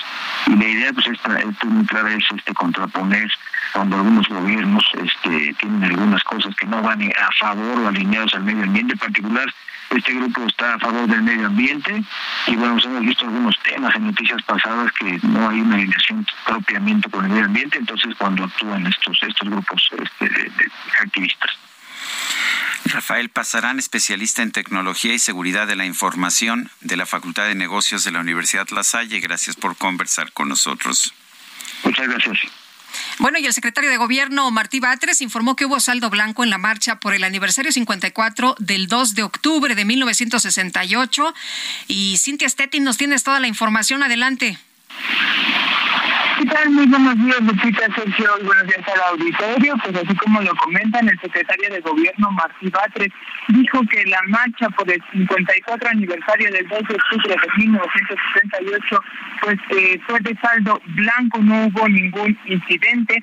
Eh, apuntó que esa movilización, pues en esa movilización participaron más de cuatro mil personas y todo transcurrió de manera pacífica. Añadió que se contó con la presencia de 10 de 100 concertadores y, chalecos naranja de la dependencia de la Secretaría de Gobierno, así como 730 elementos de la Secretaría de Seguridad Ciudadana. Ah, por último, dijo que concluyó exitosamente esa manifestación y pues dijo estarán pendientes de las próximas eh, que lleguen. Es la información que tenemos hasta el momento. Gracias, Cintia. Buenos días. Son las 8 de la mañana con 54 minutos. Quiero recordarle nuestro número de WhatsApp para que nos mande mensajes 55 20 10 96 47. En Twitter, arroba Sergio y Lupita. También puede usted seguir, se lo recomiendo, eh, la cuenta de Twitter de este Heraldo Media Group que pues se ha convertido en muy poco tiempo en el número uno en medios digitales de nuestro país. La cuenta de Twitter del Heraldo Media Group es arroba Heraldo de México. Vamos a una pausa y regresamos.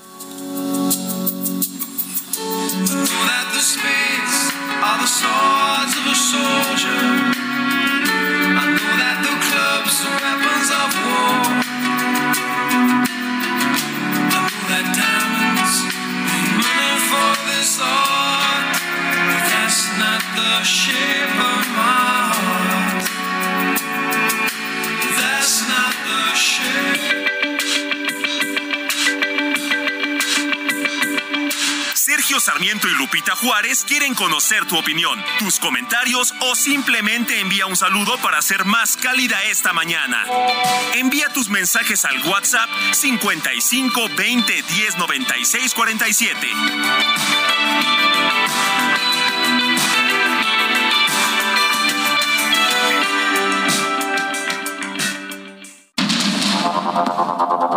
Continuamos con Sergio Sarmiento y Lupita Juárez por el Heraldo Radio.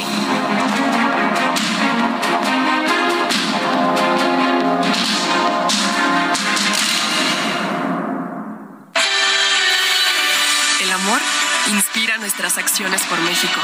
Reforestando la tierra reciclando, cuidando el agua, impulsando a las mujeres y generando bienestar en las comunidades. Juntos somos Coca-Cola y contigo el amor multiplica.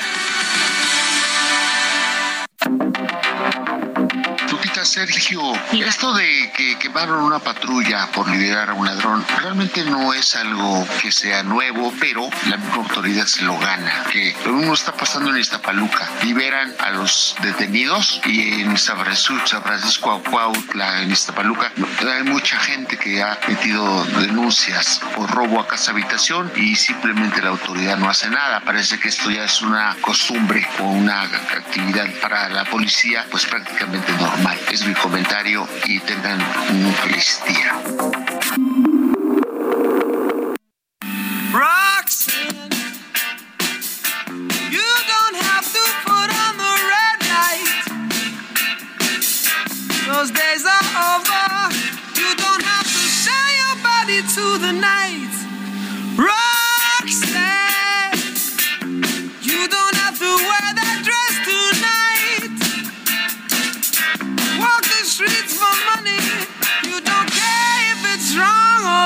it's right.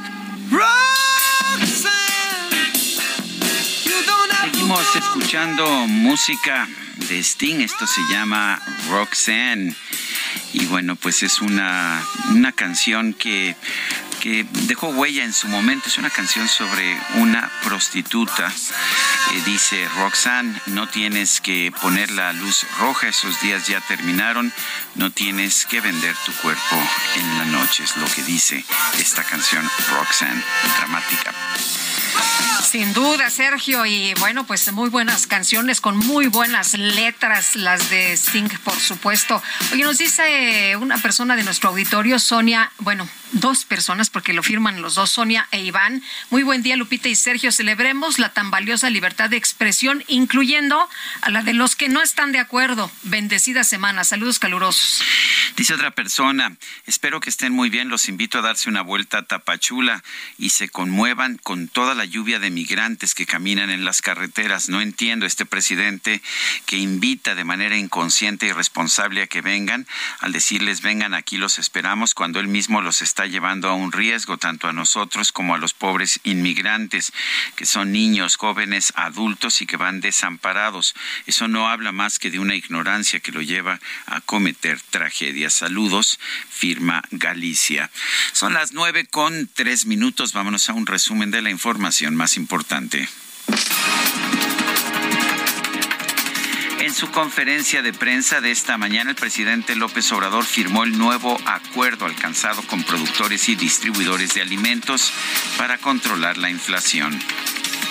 Este es un acto importantísimo porque pues tiene que ver con el consumo de los alimentos básicos para la gente. Es realmente muy importante que se haya suscrito este acuerdo y que sea mediante consenso. Fue un acuerdo, no hay eh, imposición, no hay ninguna medida coercitiva. Fue a partir de convencer y de persuadir y por la voluntad de ustedes de ayudar.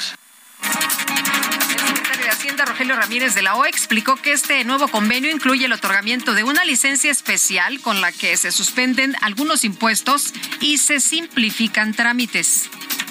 El gobierno federal otorga a las empresas firmantes de este acuerdo una licencia única universal que por lo que hace a las actividades de importación y distribución de alimentos e insumos para el envase de alimentos de dichas empresas las exime de todo trámite o permiso, incluyendo aquellos del Servicio Nacional de Sanidad, Inocuidad y Calidad, SENACICA, y de la Comisión Federal para la Protección contra Riesgos Sanitarios, así como del Impuesto General de importación. Así se les confía la responsabilidad de asegurar que las mercancías que comercian cumplen con las normas sanitarias de inocuidad y calidad. El secretario de Gobernación, Adán Augusto López, llamó a los gobiernos de Nuevo León y Tamaulipas a dialogar y renegociar el acuerdo de 1996 sobre el trasvase de agua de la presa El Cuchillo. El gobernador de Sinaloa, Rubén Rocha, dio el banderazo de salida al operativo del Sistema Estatal de Protección Civil por la posible llegada del huracán Orlén con la participación de la Guardia Nacional y el Ejército.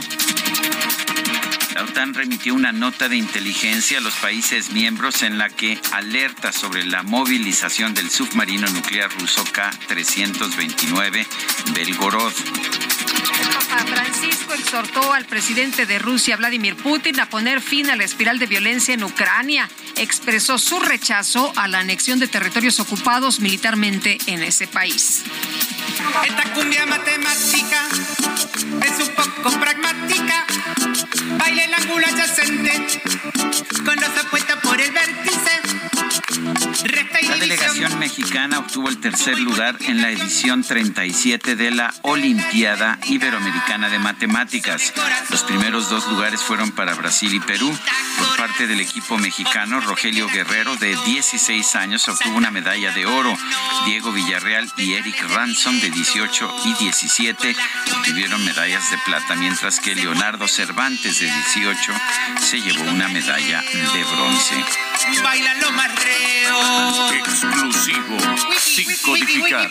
Si quieres emociones, súmate unas fracciones. Si quieres moverte al ritmo, emplea los logaritmos. Si quieres ser prudente.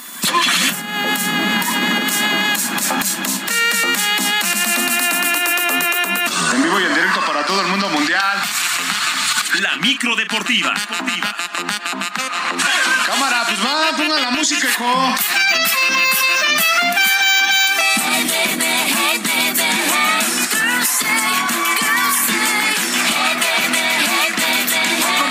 Espectacular la entrada de la micro deportiva con la mejor información y la mejor música. ¿Cómo estás, mi querido Julio Romero? Muy bien, muy bien, muchas gracias, Sergio Lupita. Qué gusto saludarles arrancando esta nueva semana. Bien motivados, bien motivados, bien contentos después de un fin de semana bastante intenso, donde pues el día de ayer la nota de la semana de todo se lo lleva Checo Pérez, el piloto mexicano, salió al paso de las críticas de las últimas semanas y se impuso en el Gran Premio de Singapur, fecha 17 de la campaña en la Fórmula 1 de automovilismo. El tapatío conquistó su segunda carrera en, este, en esta temporada sobre el circuito Marina Bay, que tuvo de todo, pero sobre todo piso mojado.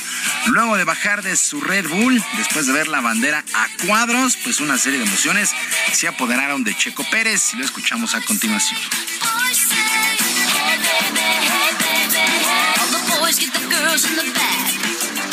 It means a lot to me, you know. Um, every win is special, but uh, you know I'm, I'm the type of guy that it's always working under the radar. I'm, I'm not uh, making big noises out there.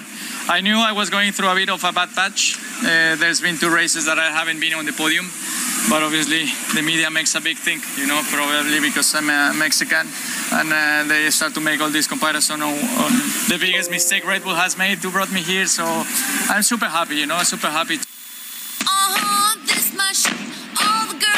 Significa mucho para mí, todas las victorias son importantes, pero soy el tipo de persona que siempre está trabajando bajo el radar. No soy de los que suelen hacer ruido, sabía que estaba pasando una mala racha, ya que pasaron un par de carreras que no subía al podio, pero claro, los medios hacen mucho ruido, probablemente porque soy mexicano y empiezan a hacer muchas comparaciones y decir que soy el mayor error de Red Bull al traerme, pues estoy muy, muy feliz por este triunfo. Fueron las palabras de Checo Pérez, quien habló al término de esta carrera muy emocionante. Arrancó en el segundo lugar, pero prácticamente en la primera curva se apoderó del liderato, aguantó los embates, corrió muy bien. Por si fuera poco, la celebración tuvo que esperar más de la cuenta, ya que los comisarios estuvieron una posible sanción por malas maniobras, pero a final de cuentas no, eh, afectó el resultado final.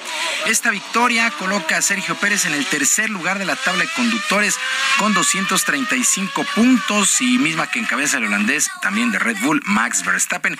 Él tiene 341 puntos y Charles Leclerc de Ferrari se estancó en 237. Así es que ya muy pegaditos, muy pegaditos en el segundo y el tercer lugar, Charles Leclerc y Max, eh, perdón, Sergio Pérez. Sergio Pérez con 235 puntos. La siguiente parada en la máxima categoría del automovilismo deportivo será en Japón el próximo 8 de octubre. El próximo fin de semana se corre en Japón. Así es que bien, bien por Checo Pérez, que pues insisto, sale al paso de las críticas que había recibido en las últimas semanas. Bueno, también se jugó la fecha 17 y última del torneo de apertura del fútbol mexicano. Resultados finales.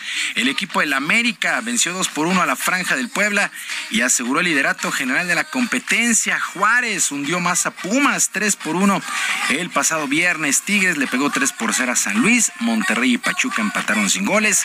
El Atlas venció 1 por 0 a Necaxa. Cruz Azul venció 2 por 1 a las Chivas Rayadas del Guadalajara. Con este resultado, el cuadro cementero amarró el repechaje y asegurando que pues este duelo sea en casa, en el Estadio Azteca. Este resultado se debe en gran parte al técnico Raúl El Potro Gutiérrez, que de momento tiene la etiqueta de interior.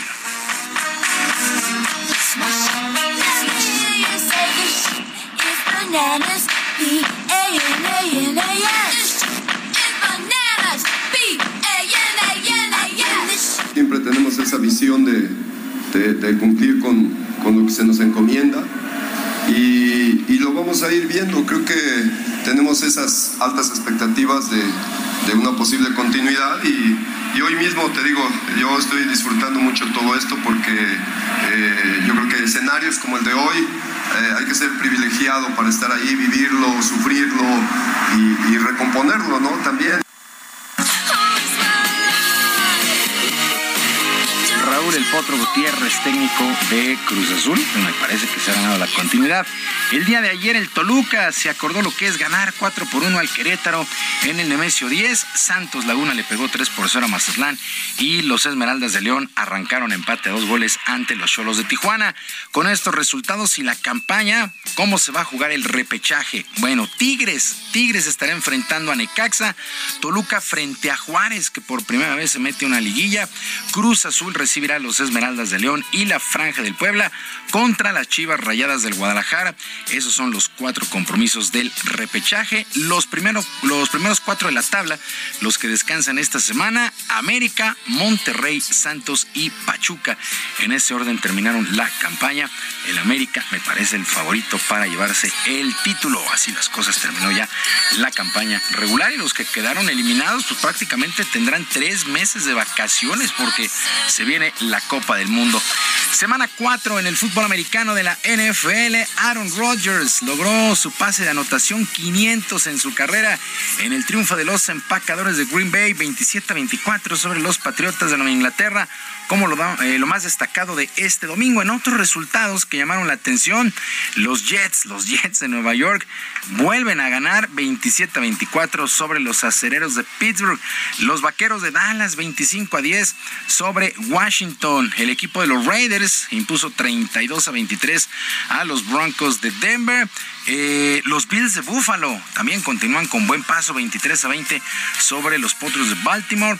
El equipo de los Gigantes de Nueva York le pagó 20 a 2 a los Osos de Chicago.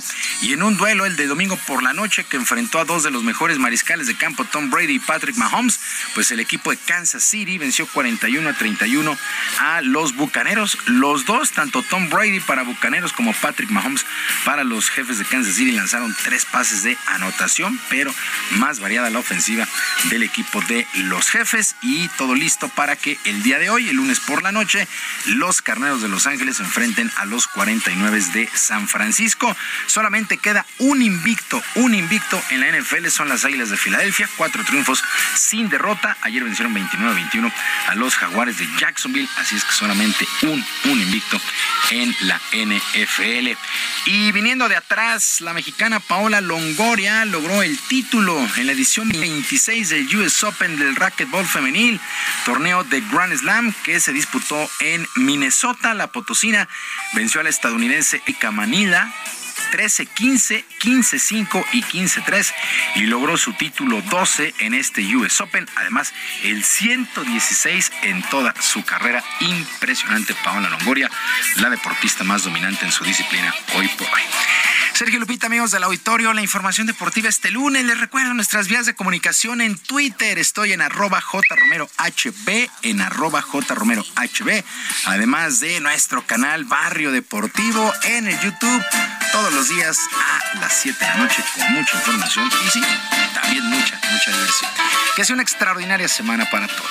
Muchas gracias. Dice de inmediato, dice Nicole Pamela Levet, híjole, no mencionó Julio del partido de los Pats que jugaron con su tercer quarterback. Sí, bueno, es que esos Patriotas, desde que se fue Tom Brady, Bill Belichick no le ha encontrado ahí la cuadratura al círculo, pues están en renovación. Pero es que, este, híjole. No puedes mencionarlo todo. Muy bien, Julio, gracias. Buenos días. Gracias, Julio. Julio Romero, buenos días.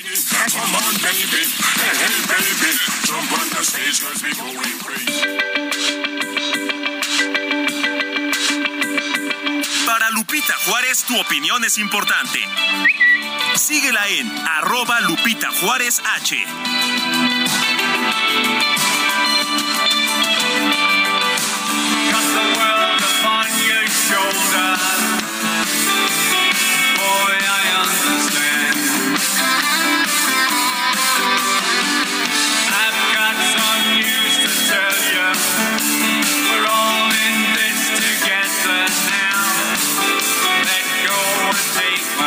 Lupita, cuando fuimos a ver a Ringo Starr? Sí, como no.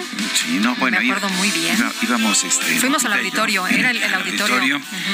con nuestros respectivos cada cuales. Sí, sí, sí. Así es. Y eh, pues ahora resulta que si queremos ir, porque iba, iba a cantar allá en el Casino Four Winds en Michigan, pues resulta que no, que no vamos a poder, Guadalupe, por si tenías Que tiempo. anda, que anda ir. malito, ¿no? Anda malito, sí. Ringo Starr pues puso este concierto del Casino Four Winds de Michigan por dolores, pero no especificó qué tipo. Según información publicada en el portal Variety, el cantante no podía continuar con los trabajos para realizar el show. Tenía problemas con su voz. Eh, un comunicado que recibió el portal, el portal ah, de Variety, eh, señala que este artista de 82 años eh, no tiene COVID, sin embargo que la enfermedad que le afecta le impidió presentarse como se había programado. Bueno, pues qué mal, ojalá se recupere pronto.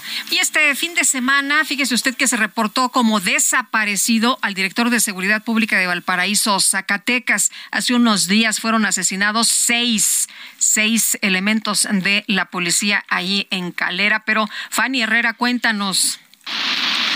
Sergio Lupita, buenos días. Pues así es. Este fin de semana, eh, específicamente el día sábado por la noche, la Mesa Estatal de Construcción de Paz y Seguridad informó pues que se reportó la no localización del director de Seguridad Pública de- municipal de Valparaíso, por lo que ya iniciaron un operativo de las Sí. Fanny, ¿nos escuchas? Se nos perdió, se nos perdió la comunicación. Bueno, pues vamos a estar ahí muy atentos. Se está realizando un operativo para ubicar o tratar de localizar al director de Seguridad Pública de Valparaíso, Zacatecas. Sí, Fanny, se nos cortó la comunicación, pero nos tenías más, más datos. No, se nos cortó. Bueno, vamos, a, vamos con otras informaciones. A dos días de su desaparición, el periodista Jorge Luis Chu Cervantes fue localizado con vida después de que acudió al municipio de Tasco de Alarcón, en Guerrero, a cubrir un enfrentamiento armado en la zona. La Fiscalía General del Estado compartió su ficha de búsqueda en la que señalaba que se le vio por última vez el viernes 30 de septiembre. Según las autoridades de Guerrero, el reportero de Nota Roja arribó a su domicilio alrededor de las 2 de la madrugada de este domingo 2 de octubre. No se dieron detalles sobre su estado de salud.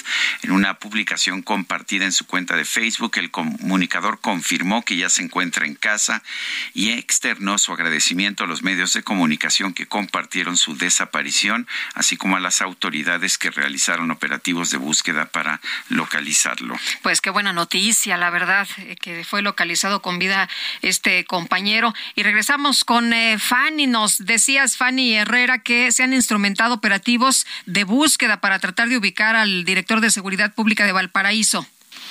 Así es, Sergio Lupita, pues este, las autoridades en materia de seguridad pues dieron a conocer que a partir de este sábado, cuando ya se les informó sobre la no localización del director de seguridad pública, pues iniciaron unos operativos de despliegue aéreo en el helicóptero de la Secretaría de Seguridad Pública, además como operativos eh, de reconocimiento de manera terrestre eh, en coordinación con la Secretaría de la Defensa Nacional y la Guardia Nacional, pues indicaron que junto a estas acciones van a realizar trabajos de inteligencia y de campo que permitan ubicar al jefe policial.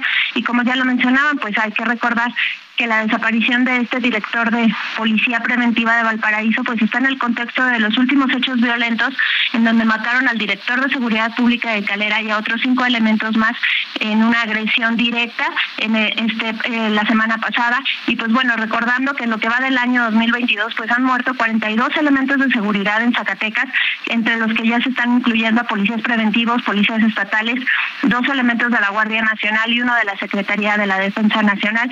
Y pues hasta el momento no se ha dado a conocer que haya avances sobre la localización de este eh, jefe policial del municipio de Valparaíso.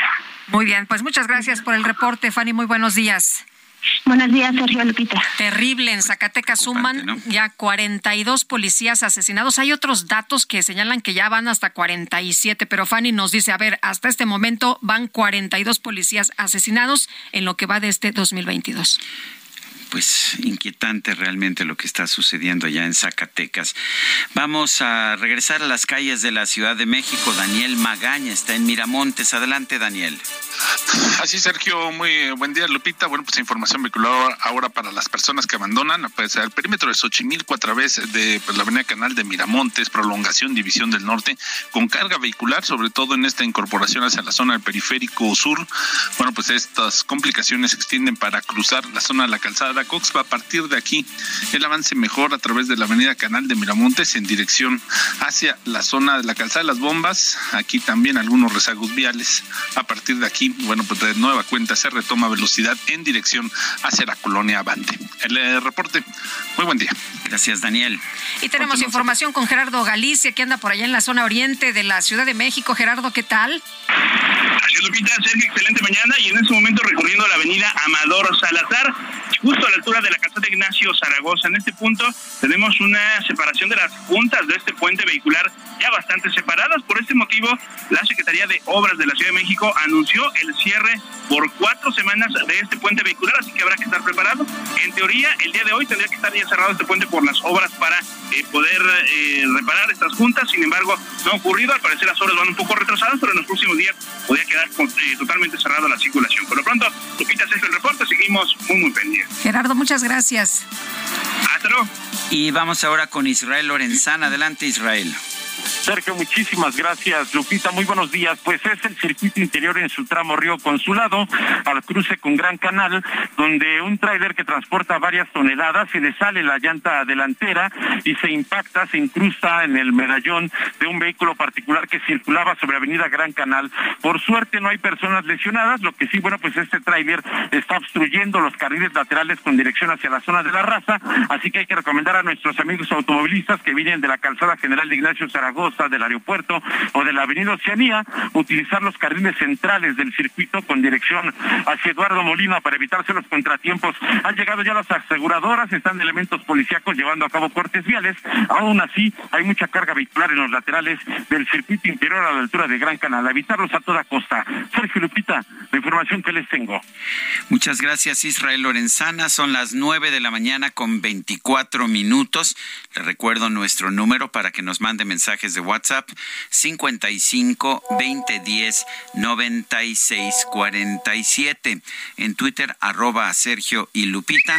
Le recomiendo también el Twitter de El Heraldo Media Group, arroba Heraldo de México. Vamos a una pausa y regresamos con más información.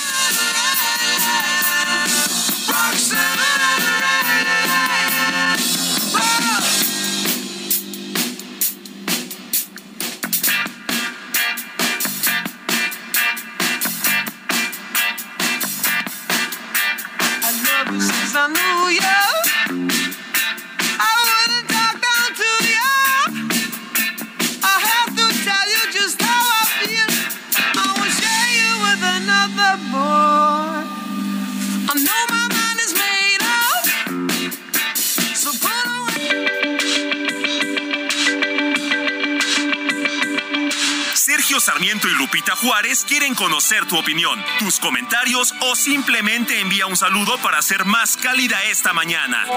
Envía tus mensajes al WhatsApp 55 20 10 96 47.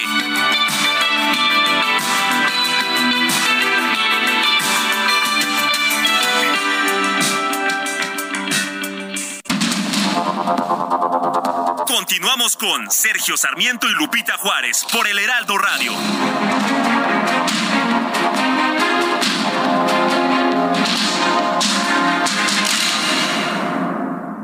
Hola amigos del Heraldo Radio, soy el chef Israel Arechiga de Gastrolab y les quiero platicar que por séptimo año consecutivo, reconocidos chefs se reúnen con sus seguidores para compartir delicias de la cocina. Una propuesta exclusiva de Liverpool que cada edición despierta más interés entre los amantes del sabor. Vamos a tener promociones del 30% de descuento o hasta nueve meses sin intereses en artículos de cocina y electrodomésticos, así que ya saben, no hay pretexto para no cocinar. La cita es el sábado 20 y domingo 21 de agosto en la sucursal de Insurgentes. Estarán chefs y amigos nuestros como Aquile Chávez con sus típicas y exquisitas recetas mexicanas, el chef Emilio que cocina de todo un poco, Jimena Álvarez con antojables propuestas para toda la familia, nuestra adorada Paulina Bascal, la mejor pastry chef de este país, Lilian Levy o Foodie Mom, quien también es nutrióloga, y nuestro querido Miquel Alonso, notable por su cocina ibérica mexicana. Debido al éxito de este evento en sus seis ediciones anteriores, este año se vuelve a extender la vigencia hasta diciembre, con el respaldo de marcas como Oster, Masterchef, Vasconia, Westinghouse, Tramontina, Tefal, Nespresso, Flavor Stone, Jade Cook, Cuisinart, KitchenAid y Black Decker y 12 marcas reconocidas de electrodomésticos y artículos para cocina. Ya saben, Cocina con Liverpool logra resultados exquisitos en el arte de preparar una buena comida. Desde Coyoacán. Ya no sigas, chayotero, me vas a hacer llorar. Yo te invito a reflexionar así como todo el pueblo de México. Ya insisto, entre más abran la boca, más pierden.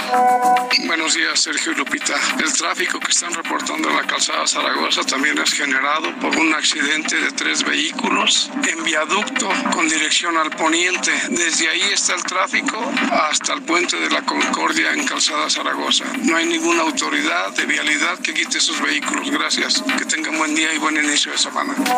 Sergio Lupita, que tengan ustedes un excelente día. Felicidades por su programa y por el gran dúo que hacen. Mi nombre es Israel Licea. Solo quiero comentarles que el ejército está, pero muy mal en su servicio médico. Y la semana pasada tuve que llevar a mi madre de 82 años a consulta general y necesitaba un medicamento. No tenían nada, ningún medicamento le pudieron dar, ni, ni ningún vale, ni nada. Sí la atendieron, el servicio, como la atención de ellos, de los médicos, enfermeras, todo el personal de salud fue muy bueno, pero en cuestión de medicamento no hay nada. Que tengan excelente día, que Dios les bendiga.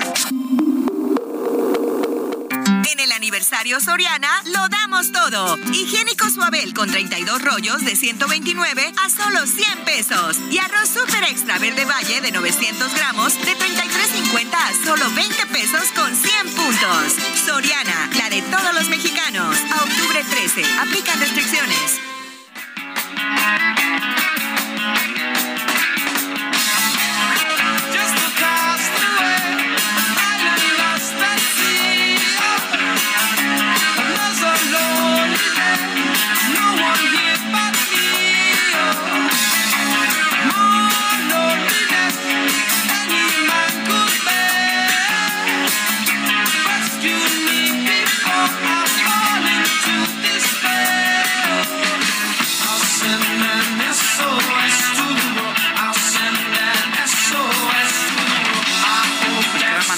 mensaje en una botella, una llamada de auxilio a todo el mundo, un SOS to the world. ¿Te parece bien, Guadalupe?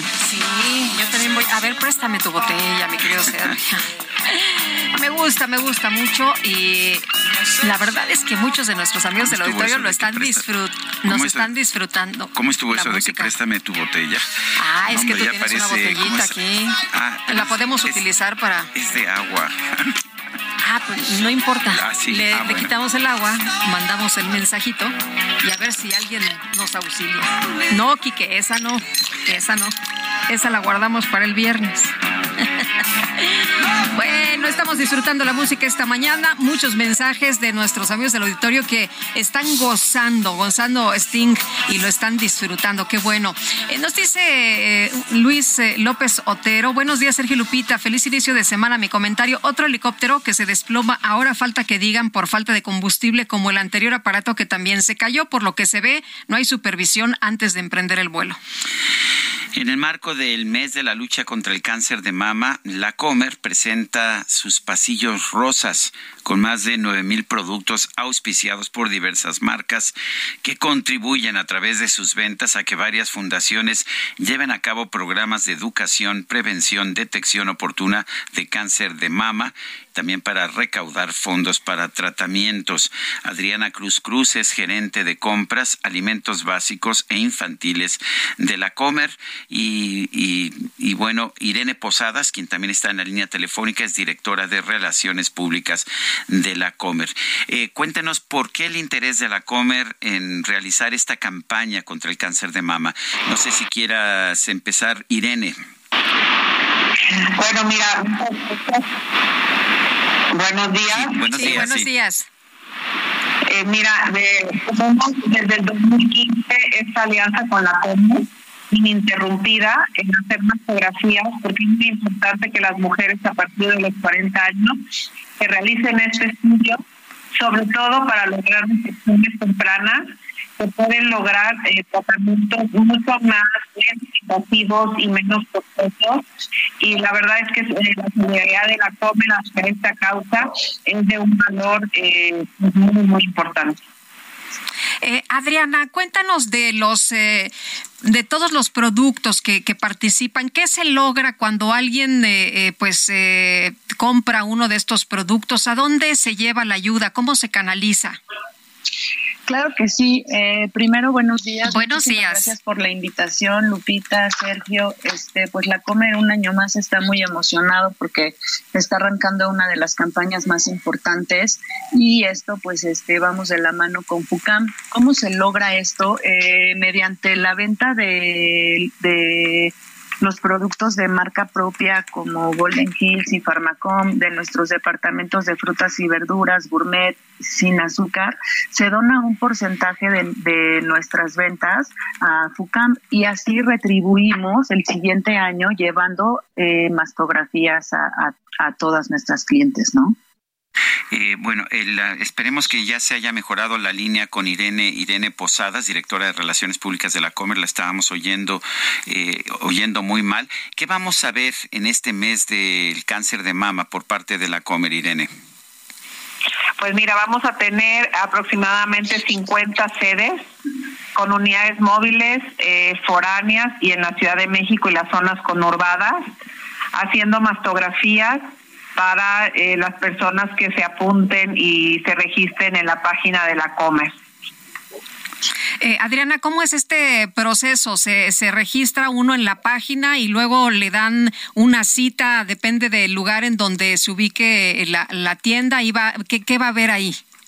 Sí, eh, los invito a que visiten nuestra página www.lacomer.com.mx, en donde encontrarán el link para poder generar tu cita. Eh, escoges la sede que te quede cerca, escoges el horario y este el sistema te arroja un folio y con ello ya está tu cita confirmada. Bueno, entonces eh, esto esto lo vamos a ver los pasillos que, que, que se están vistiendo de rosa. ¿Cómo es eso, Irene?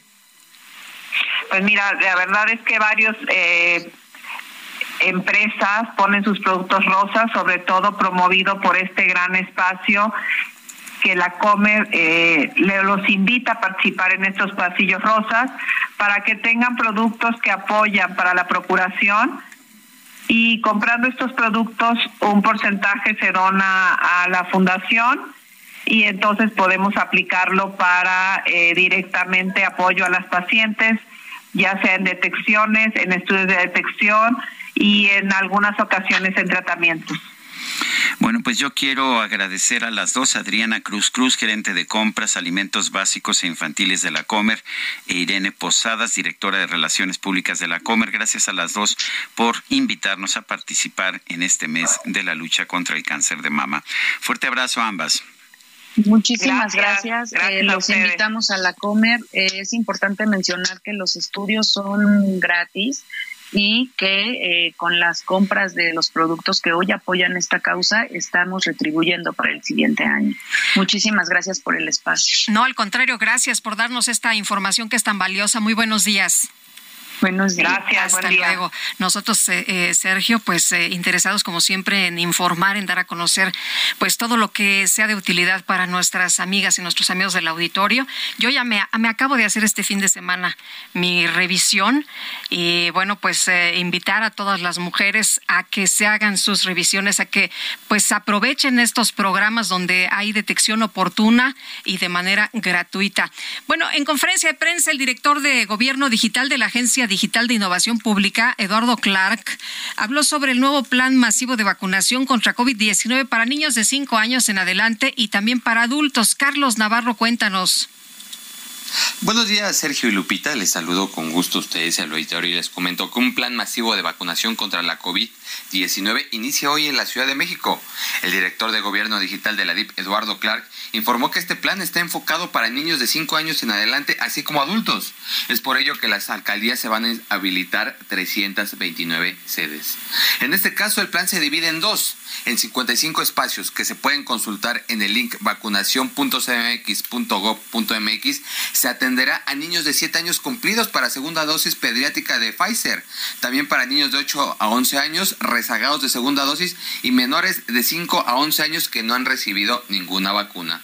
En este caso, el, calendario quedó establecido de la siguiente forma, de acuerdo a la primera letra del apellido paterno. A a la C, lunes 3 de octubre. D a la G, martes 4 de octubre. H a la M, miércoles 5 de octubre. N a la R, jueves 6 de octubre. S a la Z, viernes 7 de octubre.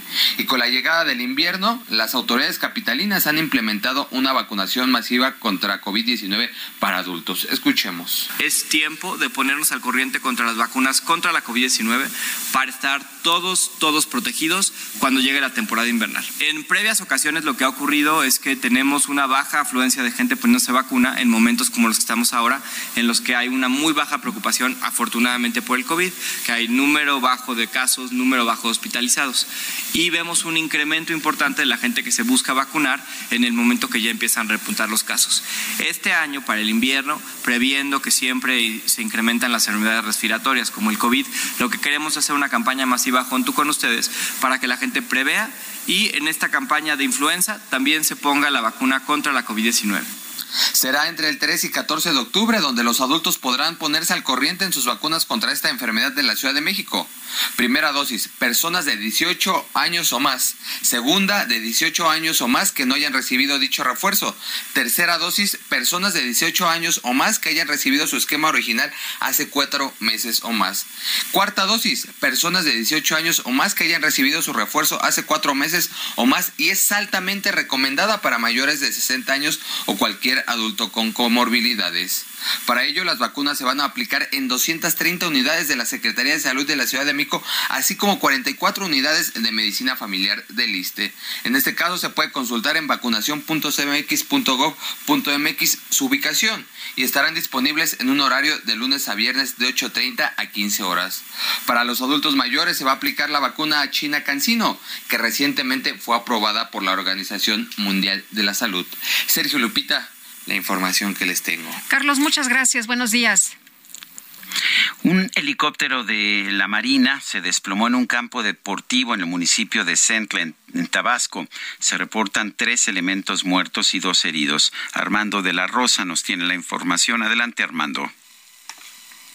Así es, Sergio Lupita, como ustedes ya lo mencionan, pues precisamente el accidente pues se registró en el puerto de frontera en el municipio de Centla. Era una aeronave de la Marina Armada de México, precisamente un helicóptero eh, de la marca Eurocopter, el cual pues estaba asignado a la quinta zona naval en el municipio de Paraíso, pero estaba haciendo trabajos de vigilancia en la zona del municipio de Centla. La aeronave, pues bueno, pues comenzó a girar en el cielo hasta que finalmente perdió el control y se precipitó a tierra. El momento del accidente, pues obviamente eh, fue grabado por los ciudadanos que se encontraban en la zona eh, viviendística de este lugar. Pues bueno, pues posteriormente la propia población acudió a rescatar a las personas que viajaban en la aeronave. En un comunicado, pues bueno, pues la Marina Armada de México eh, informó que en la aeronave viajaban cinco personas, cinco elementos de esta corporación, de las cuales lamentablemente tres fallecieron y dos este, lograron sobrevivir. Las personas lesionadas ya fueron trasladadas a la Ciudad de México a un hospital militar para que eh, les den una mejor atención y las personas fallecidas, pues, pues sus cuerpos ya fueron entregados a sus familiares. Aún se investigan precisamente las causas del accidente y pues el gobernador de Tabasco pues lamentó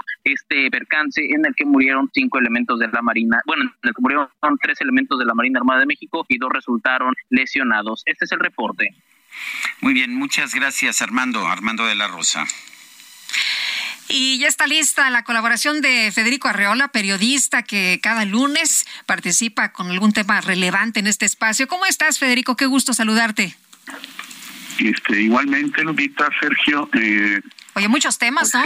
Pues, ¿Por dónde, por dónde le, le, encontraste? Por Brasil, Brasil, por Brasil. como ahí viene el Mundial, Bolsonaro se puso la verde camarela y, y pues sí fue a votar con la camiseta esta legendaria De, Pelé y tantas estrellas brasileñas. Este tengo entendido que cuando Lula y su campaña supieron que Bolsonaro y sus gentes iban a informarse para ir a votar dijeron que ellos no y pues este ahora lo están pagando porque pues creo yo que la en Brasil ganó y por mucho Vamos, la elección presidencial la perdió en primera vuelta Bolsonaro, la ganó Lula, habrá una, segunda ronda de votaciones, pero el Congreso lo ganó la derecha, incluso extrema derecha. Eh, dos de los estados más grandes los ganaron eh, aliados de Bolsonaro, su partido, Río y Minas. Eh, Bolsonaro ganó en Sao Paulo, habrá segunda vuelta en la elección de gobernador, pero creo que parece claro que va a ganar la gente de Bolsonaro. Eh, Oye, está muy, estuvo muy cerrada, ¿no? Bueno, estuvo muy cerrada la elección presidencial, la, del Congreso y la de las gubernaturas más grandes, ¿no? Y aquí hay una enseñanza muy grande para, para México, este la elección brasileña, sobre todo la izquierda latinoamericana decidió que era fundamental para anticipar el futuro político de la región, aunque los brasileños no se sienten latinoamericanos porque pues, pues se sienten otro continente inclusive, o no sé qué se sientan, pero latinoamericanos no, bueno, pues ahí están este, pegados a Argentina y a, muchos otros países. El, para México esto tiene un significado muy, y una, hay elecciones muy grandes. Una, eh, las encuestas son son muy interesantes, nos encantan, a mí me fascinan, pero fallan en todas partes y volvieron a fallar aquí. Sí. Brutalmente. Las explicaciones siempre que dan los expertos siempre son las mismas, que hubo un voto oculto, un voto, Sí, de que, decían que a mucha gente no... Sí, que, que, le daba vergüenza decir que iba a votar por Bolsonaro, ¿no? Por Bolsonaro. Eh, en fin, yo creo que lo que pasó es que los otros, los la candidata que quedó en tercero, no acuerdo cómo se llama, y el, candidato que quedó en cuarto, que es tocayo de un conocido periodista mexicano, Ciro Gómez, este, al final también obtuvieron menos votos de los que las encuestas les asignaban, bastante menos. Yo creo que hubo voto útil, hablando de explicaciones, y mucha gente que apoyaba a estos otros candidatos se inclinó por Bolsonaro, lo que a mí me lleva a pensar que en la segunda vuelta podría ganar Bolsonaro, este que ganó en, en Sao Paulo, que es el estado más grande, este, el más rico. Aquí yo le pediría, o no le pediría, yo aconsejaría a, a Morena en la Ciudad de México, pues que no descuiden el trabajo, porque ya les pasó en, la elección del, del 21, fueron pensaban que iban a ganar en todas partes y, el PAN, básicamente el PAN, aunque en alianza con el PRI, etcétera, les ganó muchos muchas alcaldías. Si se descuidan puede haber otra sorpresa para Morena en, la Ciudad de México.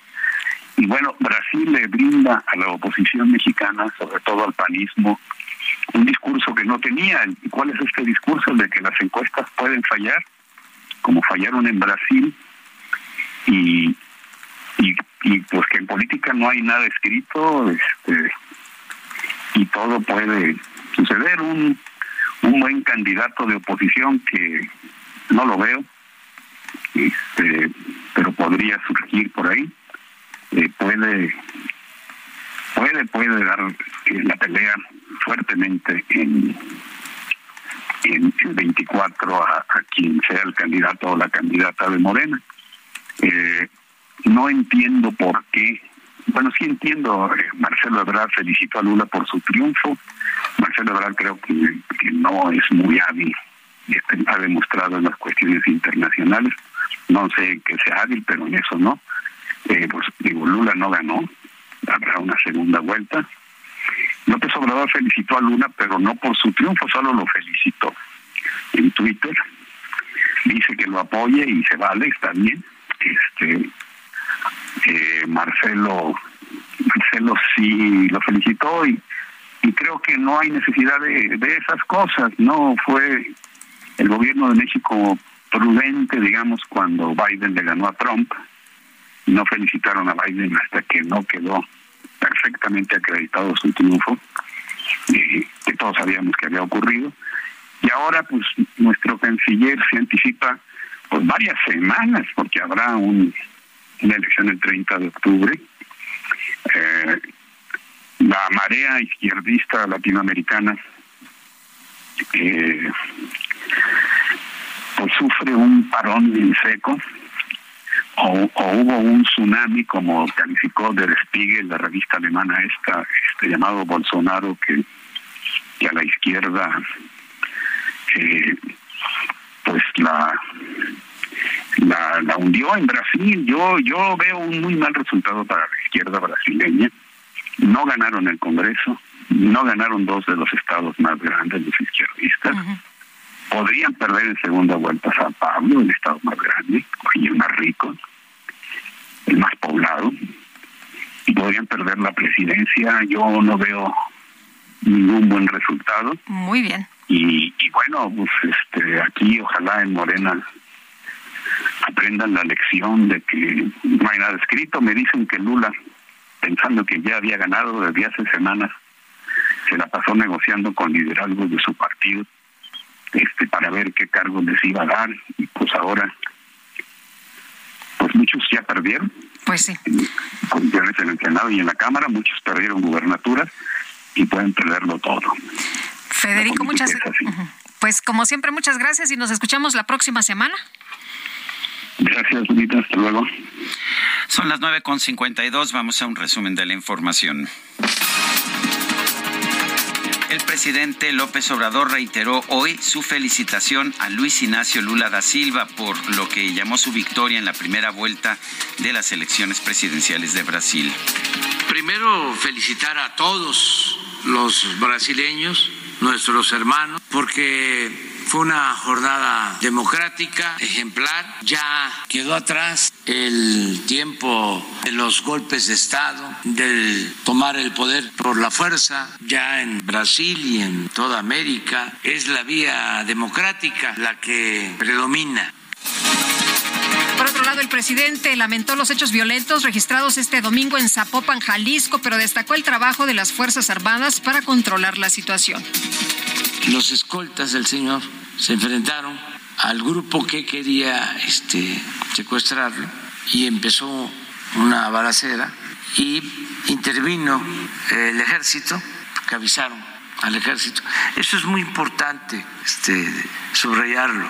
Si este, no se permite al ejército intervenir en asuntos en este espacio, el exdirector del CISEN, Guillermo Valdés, denunció que actualmente el gobierno federal destina un presupuesto muy bajo para la seguridad nacional. Es, es, realmente mínimo y irrisible lo que se tiene de presupuestos para la seguridad nacional. El CISEN tiene un presupuesto anual de 150 millones y dentro de eso es muy poco lo que seguramente se, se está gastando en esto. Yo entonces creo realmente que pues estos grupos como Guacamaya y otros saqueadores pueden encontrar terreno fértil en el Estado mexicano, por desgracia. El gobierno de Rusia anunció que va a consultar a la población para establecer las fronteras en las regiones anexadas de Gerson y Zaporilla. ¿Qué crees, Guadalupe? ¿Ya nos vamos? Ya nos vamos. Pásenla todos muy bien. Mañana nos escuchamos a las 7 en punto. Hasta entonces, gracias de todo corazón. Heraldo Media Group presentó Sergio Sarmiento y Lupita Juárez.